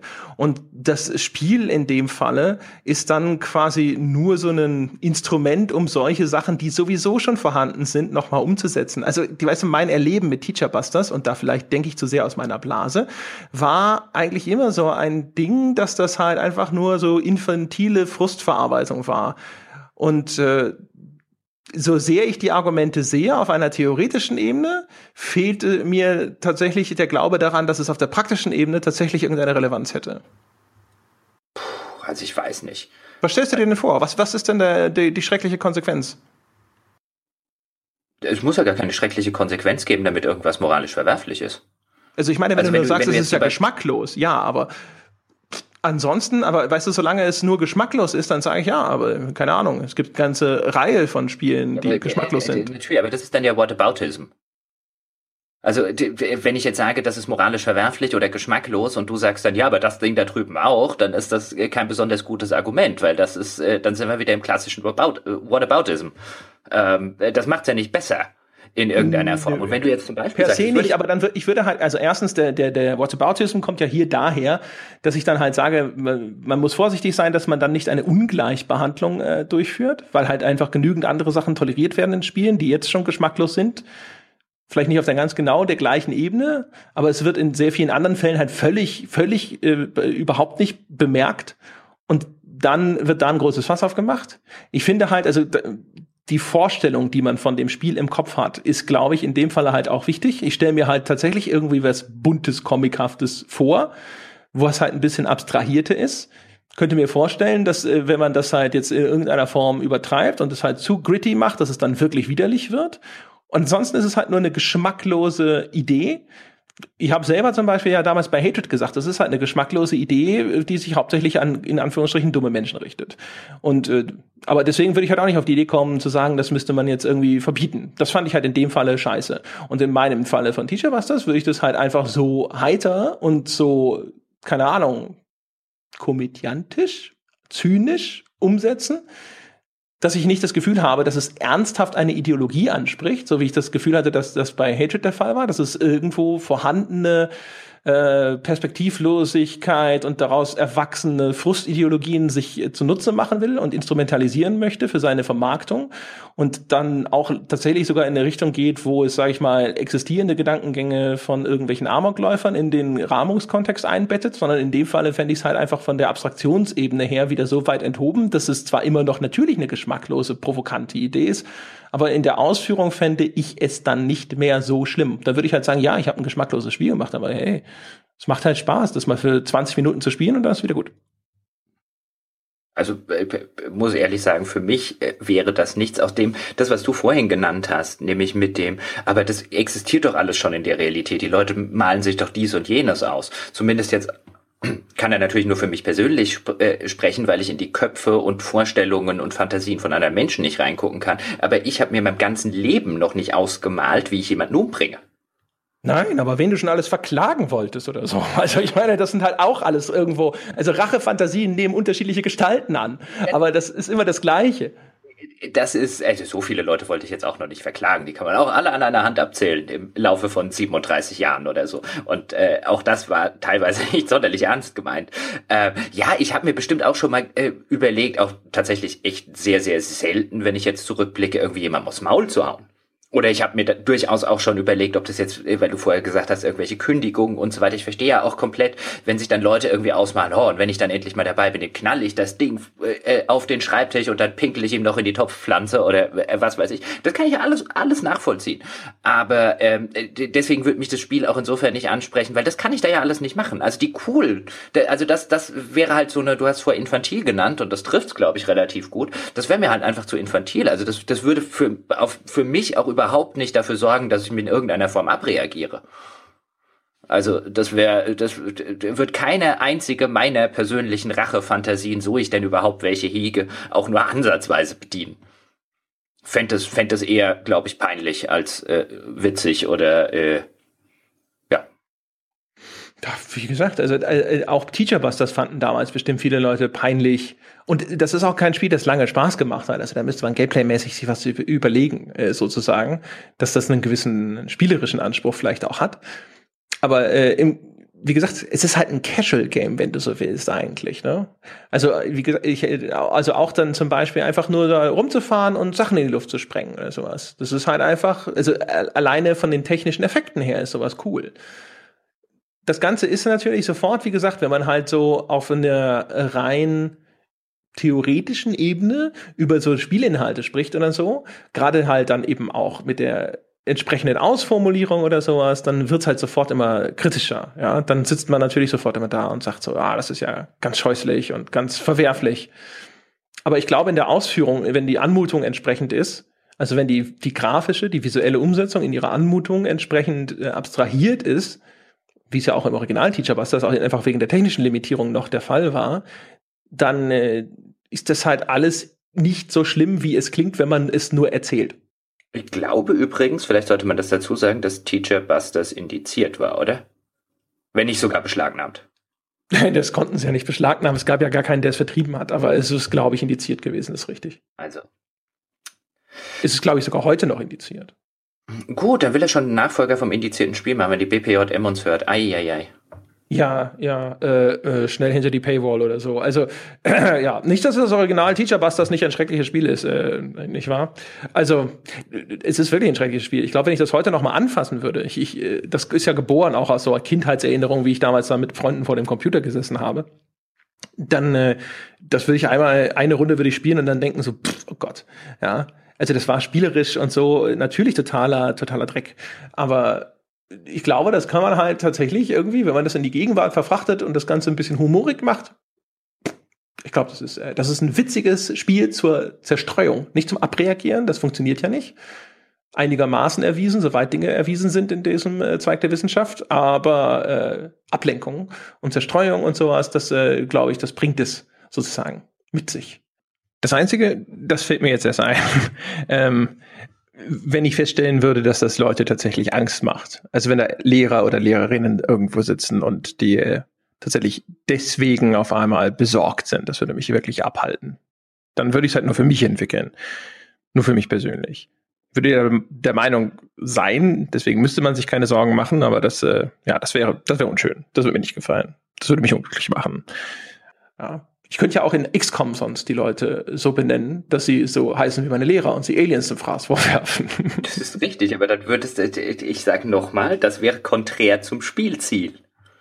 Ich kann auch gerne ein konträres Spielziel formulieren, damit Not Teacher Busters und dann sagt das Spiel immer, machen Sie das bloß nicht. Fahren Der Sie Lover. bloß nicht mit dem Panzer da drüber. Ja, genau. Der, Teacher Lovers, du sollst ihm den Panzer schenken. es ist halt so eine Rose im Rohr auch. ich, ich, ich hau mal noch äh, äh einen, einen kleinen raus. Ähm, nur als nur als Idee, weil äh, die Dinge, die ich sonst noch so ein bisschen auf der Pfanne hätte, Gott, am Ende brauchen wir doch eine zweite Folge. Ich hätte noch so viel. Ähm, aber eine Sache, die mir, die, die relativ neu ist und die ich mal ganz kurz angesprochen habe in dem Interview, was ich mit den äh, Lord of the Rings Online-Leuten geführt habe, es gibt einen Roman von Patrick Ness, heißt der gute Mann, der übrigens sehr empfehlenswert ist. Der schreibt so Young Adult Literatur. Und es gibt einen Roman von ihm, das ist sein, glaube ich, aktuellster, der heißt The Rest of Us Just Live Here. Und da geht es um eine Gruppe cooler Kids, die die Welt rettet, wie das ja häufig in so Young Adult Fiction der Fall ist. Das äh, der Roman ist allerdings geschrieben aus der Perspektive eines nicht coolen Kids, der auch nicht an dieser Weltrettung und an, an dem ganzen Zinnober, der dabei passiert und an den ganzen ähm, äh, wilden Dingen, die dann äh, darauf basieren, nicht beteiligt ist. Der ist also einer von denen, äh, zu Deutsch würde der, der äh, Buchtitel äh, lauten, der Rest von uns wohnt bloß hier. Also der muss, also das passiert es gibt sozusagen zwei Handlungsstränge. Am Anfang jedes Kapitels wird kurz erklärt, was die coolen Kids gerade machen. Und die haben auch dann alle Namen wie Finn und, äh, und so weiter, halt auch noch diese coolen Namen und die machen ganz coole Dinge. Das wird immer ganz kurz erklärt und danach hörst, siehst du quasi den, den, ähm, den Rest aus der Perspektive von jemandem, der gleichzeitig einfach nur sein Leben leben will und äh, der so ein paar so ein Teenie, paar Teenie-Neurosen hat und verliebt ist und Probleme mit Eltern hat und so weiter und das halt vor diesem Hintergrund der coolen Kids, die die Welt retten. Und das fände ich in einem Rollenspiel-Kontext fände ich das super spannend, weil beim Rollenspiel bist du ja in der Regel immer eine dieser diese coolen Kids. Also du bist derjenige, der die Welt rettet. Ich fände total geil, ein Rollenspiel zu haben, in dem du der nicht bist sondern indem jemand anderes die Welt rettet. Und so ein bisschen ist es, also ganz latent ist es tatsächlich bei, Herr, bei der Story von Herr der Ringe Online so. Ähm, deswegen hatte ich es da erwähnt. Ähm, aber ich würde es vielleicht noch eine, eine Stufe noch, oder nicht vielleicht, sondern wahrscheinlich noch eine erhebliche Stufe weitersetzen. Du bist halt einfach nur ein kleines Licht in diesem, in diesem, in dieser Geschichte, wo jemand anderes die Welt rettet. Und für dich geht's vielleicht einfach nur um ganz banale Dinge, wie zum Beispiel auch nur um das nackte Überleben ähm, oder wo kriegst du was zu essen her und so weiter und so fort. Und du kriegst immer mit, wie dieser andere Held und seine Party vielleicht, den, den läufst du ab und zu mal über den Weg und kriegst mit, was die da machen, aber du lebst eigentlich nur mit den Konsequenzen ihres Handelns. Das fände ich eine total spannende Prämisse für ein Rollenspiel. was mache ich in diesem Rollenspiel? Das müsste man sich, deswegen habe ich gesagt, ich hau's jetzt nur mal raus. Das habe ich tatsächlich noch nicht in irgendeiner Form ähm, mir genauer überlegt, weil die Idee kam mir einfach, als ich neulich dieses The Rest of Us Just Live hier gelesen habe. Ähm, ich, ich stelle es mir so ein bisschen vor, du bist, nehmen wir jetzt zum Beispiel so ein Dragon Age Inquisition als Beispiel. Du bist halt einer der Inquisitionssoldaten. Du bist nicht der Inquisitor, du bist nicht ein Partymitglied vom Inquisitor, du bist einer dieser Soldaten, die du da die ganze Zeit über die Karte verschiebst zum Beispiel. Das machst du. Und, und dann, dann mache ich was? Also keine Ahnung. Ich, also ich meine, dann habe ich ein typisches Kampfsystem, nur dass ich halt nichts Besonderes bin das wäre jetzt grundlegend, also es wäre natürlich schön, wenn man ein cooles Kampfsystem hätte und wenn das ganze Ding auf einer Gameplay-Ebene einfach ein gutes Spiel wäre. Aber ich glaube, wenn du die Prämisse vernünftig umsetzt, und da scheitert tatsächlich auch äh, äh, der Patrick Ness-Roman so ein bisschen dran, dass die Prämisse erheblich cooler klingt, als sie letztlich tatsächlich umgesetzt ist. Aber ich glaube, wenn du die gut umsetzt und wenn du tatsächlich ähm, dieses, dieses Gefühl hättest mal in einem Rollenspiel, ich bin eher der Spielball als der Spieler, könnte das extrem geil sein. Gut, dass wir, dass wir Vermarktung nicht äh, mit einbeziehen in unsere Fantasie. Ja, natürlich. natürlich. Seien Sie endlich so hilflos und normal wie im wahren Leben. Natürlich, es, es, es, es, es widerspricht ja allem, was man, was man jetzt eben aus, aus Spielen kennt, weil Spiele ja in vielen Fällen, und gerade Rollenspiele sind ein fantastisches Beispiel, ja klassische Machtfantasien ausleben äh, lassen. Ähm, auch dein, dein Teacher Busters Beispiel ist ja letztlich eine Machtfantasie im, im, äh, in Verkleidung einer, einer Rachefantasie, aber auch Rachefantasie. Ja, natürlich äh, Rachefantasien sind ja, sind ja, sind ja Machtfantasien. Und das mal auf den Kopf zu stellen, das fände ich, fände ich extrem spannend. Und wenn du es halt gut umsetzt und wenn du immer mal wieder mitkriegst, was der Held gerade macht und äh, sogar, und das könnte ich mir vorstellen, und so ein bisschen funktioniert das auch in dem Roman so, ist, dass du irgend, dass dir irgendwann der Held voll auf den Sack geht. Und dass der Held sozusagen zu deinem, oder die Cool Kids, so ein bisschen zu den Antagonisten werden. Dabei machen die gar nichts Bösen. Dabei sind die auch total nette Kerle und alles drum und dran. Aber dadurch, dass die halt die ganze Zeit die coolen Sachen machen ähm, und du immer nur mit den Konsequenzen leben musst und eigentlich nur dieses dumme kleine Licht bist, um das sich keine Sau eigentlich so wirklich kümmert, werden sogar die Weltenretter zum Antagonisten. Und das, das finde ich halt so eine nette Dynamik und ich glaube, die könnte man spielerisch so nett umsetzen. Es wäre jetzt auch, glaube ich, kein Spiel, weil du vermarktungstechnisch sagst, wo man jetzt sagen würde, das wird ein Milliardenseller. Aber das könnte ich mir gerade in einem, in einem Indie-Bereich könnte ich mir das echt nett vorstellen. Also unsere Patreon-Kohle gebe ich dafür nicht frei. Sage ich schon mal. Doch. Die, die, die, die Prämisse ist fantastisch.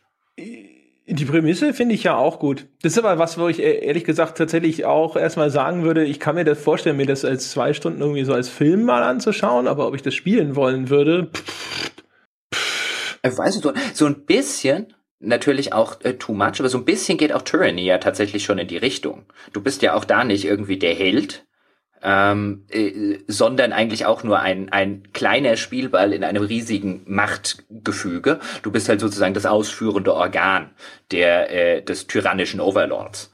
Ähm, das natürlich auch dadurch, dass, dass es es stellt dich aber trotzdem halt die ganze Zeit in, in Machtpositionen, wenn du eine Entscheidung treffen, äh, wenn du eine moralische Entscheidung treffen sollst.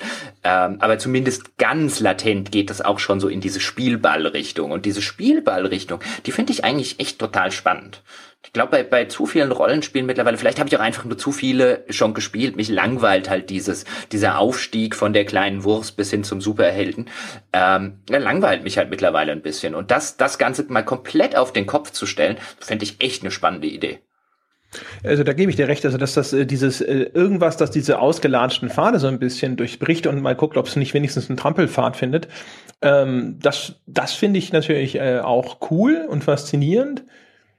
Ich weiß nur nicht, ob ich jetzt, jetzt in dem konkreten Falle, keine Ahnung. Ich dachte übrigens bei Tyranny, ich dachte, dass der, der, der Kniff ist, dass ich da äh, so richtig Arschloch spielen kann. Kannst du auch. Okay. Aber der Kniff ist, du kannst deswegen Arschloch spielen, weil du der Spezialabgesandte, also ich äh, verkürze das jetzt alles, ähm, der Spezialabgesandte des großen Overlords bist und der dir sozusagen sämtliche ähm, sämtliche Entscheidungsbefugnis übertragen hat. Du mhm. operierst natürlich immer, also deswegen spielbar, du operierst natürlich immer sozusagen in der ganzen, in der ganzen Ideologie der Tyrannei. Also du kannst jetzt nicht, äh, du kannst zwar auch versuchen, gut zu spielen, aber letztlich bist du halt immer nur Werkzeug eines tyrannischen Overlords. Ähm, aber du kannst auch richtig arschlochhaft sein, zumindest so lange, wie ich es bislang gespielt habe. Prokurist des Arschlochs. Wurde als Titel verworfen. Aber äh, ja, ja, ja. Und das finde ich übrigens auch eine viel spannendere Prämisse, wie das Spiel letztlich ausgeht, wenn wir dann irgendwann in einer Wertschätzung hören, äh, ob sich dann lohnt. Aber das finde ich eine viel spannendere Prämisse als zum Beispiel bei Pillars of Eternity. Die Prämisse ist fantastisch. Also ich meine überhaupt, also die, Bösen zu spielen ist ja quasi eh noch mal eine Steigerung von von Machtfantasie, wenn du so willst, weil es dich ja noch mehr öffnet, wenn du auch noch außerhalb von moralischen Normen agierst auf einmal. Aber deswegen fände ich es mal die Unwichtigen zu spielen. Das fände ich interessant. Ja, den Henchman. Ja, den Henchman. Wegen mir auch. Stell dir Dragon Age Inquisition vor, zum Beispiel, oder irgendein anderes, oder Mass Effect in dem du nicht Commander Shepard bist, sondern Garrus. Den hätte ich eh lieber gespielt. Ja, aber ich sag jetzt mal, äh, wenn man es wenn man's jetzt nicht komplett runterbrechen will, auf du spielst irgendwie eine ganz kleine Wurst und ein ganz kleines Licht, auch das könnte ich mir mal spannend äh, vorstellen, ein, du spielst ein Partymitglied was hast du natürlich auch schon in zig Shootern gehabt, ne? Also in etlichen Medal of Honors spielst du halt irgendeinen blöden Fußsoldaten. Da nervt es halt total, weil du ja dann ständig nur hörst, so, mach das, geh dahin, geh in Deckung, schieß auf den, weiter. Ja, aber so fühlt sich doch wahrscheinlich. Also ich meine, deswegen könnte ich mir in einem Rollenspielkontext einfach besser vorstellen, weil du da halt einfach noch wesentlich mehr spielerische Optionen hast. Aber letztlich ist es, ist es nicht das, was äh, Garrus von mir die ganzen lieben langen Tag zu hören bekommen hat? Ja, nur weil sie die Romanze nicht eingebaut haben, ne? Sonst hättest du das natürlich freigespielt. Nur für den Fall, dass es eine Mission gibt. War ein Kerl. Ich hätte nichts mit Garrus angefangen. Ja, das sagst du so. Wenn es eine ich Bonusmission gegeben hätte, hättest du den so schnell in den Sack geholt. Ich war zu sehr damit beschäftigt, das blaue Alien zu knattern. hättest sofort. Wenn du, wenn auch nur das Gefühl ist, dass dir ein Sammelobjekt entgeht, hättest du sofort eine Schachtel Pralinen für Garrus gekauft. Machen wir uns nichts vor. So mit ein bisschen Schnaps drin, um schon mal ein bisschen die Hemmungen zu lockern. Kennst nicht so gut. Verdammt. ah, sehr schön. Ja, faszinierend, faszinierend. Ja, meine Damen und Herren, äh, ich würde sagen, an dieser Stelle geht sie zu Ende. Eine Folge, die bestimmt keine kontroversen Diskussionen im Forum auslösen wird. Die Leute werden nur sagen, zu allen Spielvorschlägen uneingeschränkte Zustimmung. Genauso würden wir sie auch machen und spielen wollen. ja, was soll sie sonst dazu sagen? Da war jetzt ja auch wirklich nichts mit Zündstoff dabei. Nichts, nichts. nichts. Gut, gut, dass das, ich finde es ja auch bemerkenswert, mit was wir da jetzt um die Ecke gekommen sind. Vielleicht äh, wäre die Bedenkzeit länger ausgefallen wäre, wer weiß. es war ja wirklich so gut wie gar kein einziges dabei, wo nicht irgendjemand gesagt hat, so, oh, what? das willst du machen? Ja, gut, aber es wäre ja auch langweilig. Ich meine, wir hätten jetzt ja auch sagen können, ich würde ein neues Ultima machen. Boring. Also ich meine, ich würde, wenn man mir viel Geld geben würde, selbstverständlich ein neues Ultima machen, aber das wäre doch von allen Dingen, weißt du, wenn wir die Prämisse haben, du hast so viel Geld, wie du willst, du musst nichts aus Marketing äh, Gründen und so weiter berücksichtigen, mach was du willst, ist nicht das erste an was ich denke, ich mache eine Fortsetzung von einer bekannten Spielereihe oder ich mache denselben Kram, den es schon mal gibt, jetzt nur in grün und besser. Also das Nein. ist dann ich würde ja sogar behaupten, in der Konstellation hast du die Pflicht, was zu machen, ja. was sonst niemand machen würde, weil es äh, äh, vermutlich nicht markttauglich wäre in einer finanziellen Hinsicht. Also wenn du in der Situation bist, wo du quasi entbunden bist von all den Beschränkungen, die dir normalerweise auferlegt werden, weil dass sich das Ding ja hinterher auch gut verkaufen müssen und du das tatsächlich jetzt ausführen kannst, dann ist es deine Pflicht, dir zu überlegen, was du gerne machen möchtest und was du vielleicht gerne einfach mal ausprobieren wollen würdest oder von was du glaubst, was es gut wäre, wenn es das mal gäbe, was aber sich niemand anders, der nicht in dieser Situation ist, leisten kann zu machen. Also das würde ich auch auf jeden Fall so sehen. Insofern. Also meine Damen und Herren, ich hoffe, Sie erhalten uns äh, nach wie vor in guter Erinnerung und wissen, wie Sie diese Vorschläge alle zu verstehen und zu nehmen haben. Ansonsten sehen wir uns im Forum wieder. Das war's für diese Woche. Vielen Dank, dass ihr zugehört habt. Wenn ihr nach dieser Folge tatsächlich sagt, yeah, das war eine coole Folge, dann könntet ihr das ja in eine 5-Sterne-Bewertung auf iTunes ummünzen. Oder in eine Unterstützung auf Patreon. Ja, wenn es weiter mit der Patreon-Unterstützung vorangeht, dann machen wir nämlich vielleicht irgendwann eine zweite Folge dazu, wo wir all unsere anderen fantastischen Ideen präsentieren, was wir noch für Spiele entwickeln wollen würden, wenn man uns nur einfach mit Geld bewerfen würde, bis wir Stopp sagen. Das geht übrigens auch so mit den Podcast-Formaten. Von daher ne, einfach weiterwerfen, bis wir Stopp sagen. Ähm, wir sind äh, weiterhin auf Facebook unter facebook.com slash auf ein Bier und unter forum.gamespodcast.de wartet das weltbeste Spieleforum darauf, dass ihr diese Folge diskutiert. Wir hören uns nächste Woche wieder, meine Damen und Herren. Bis dahin.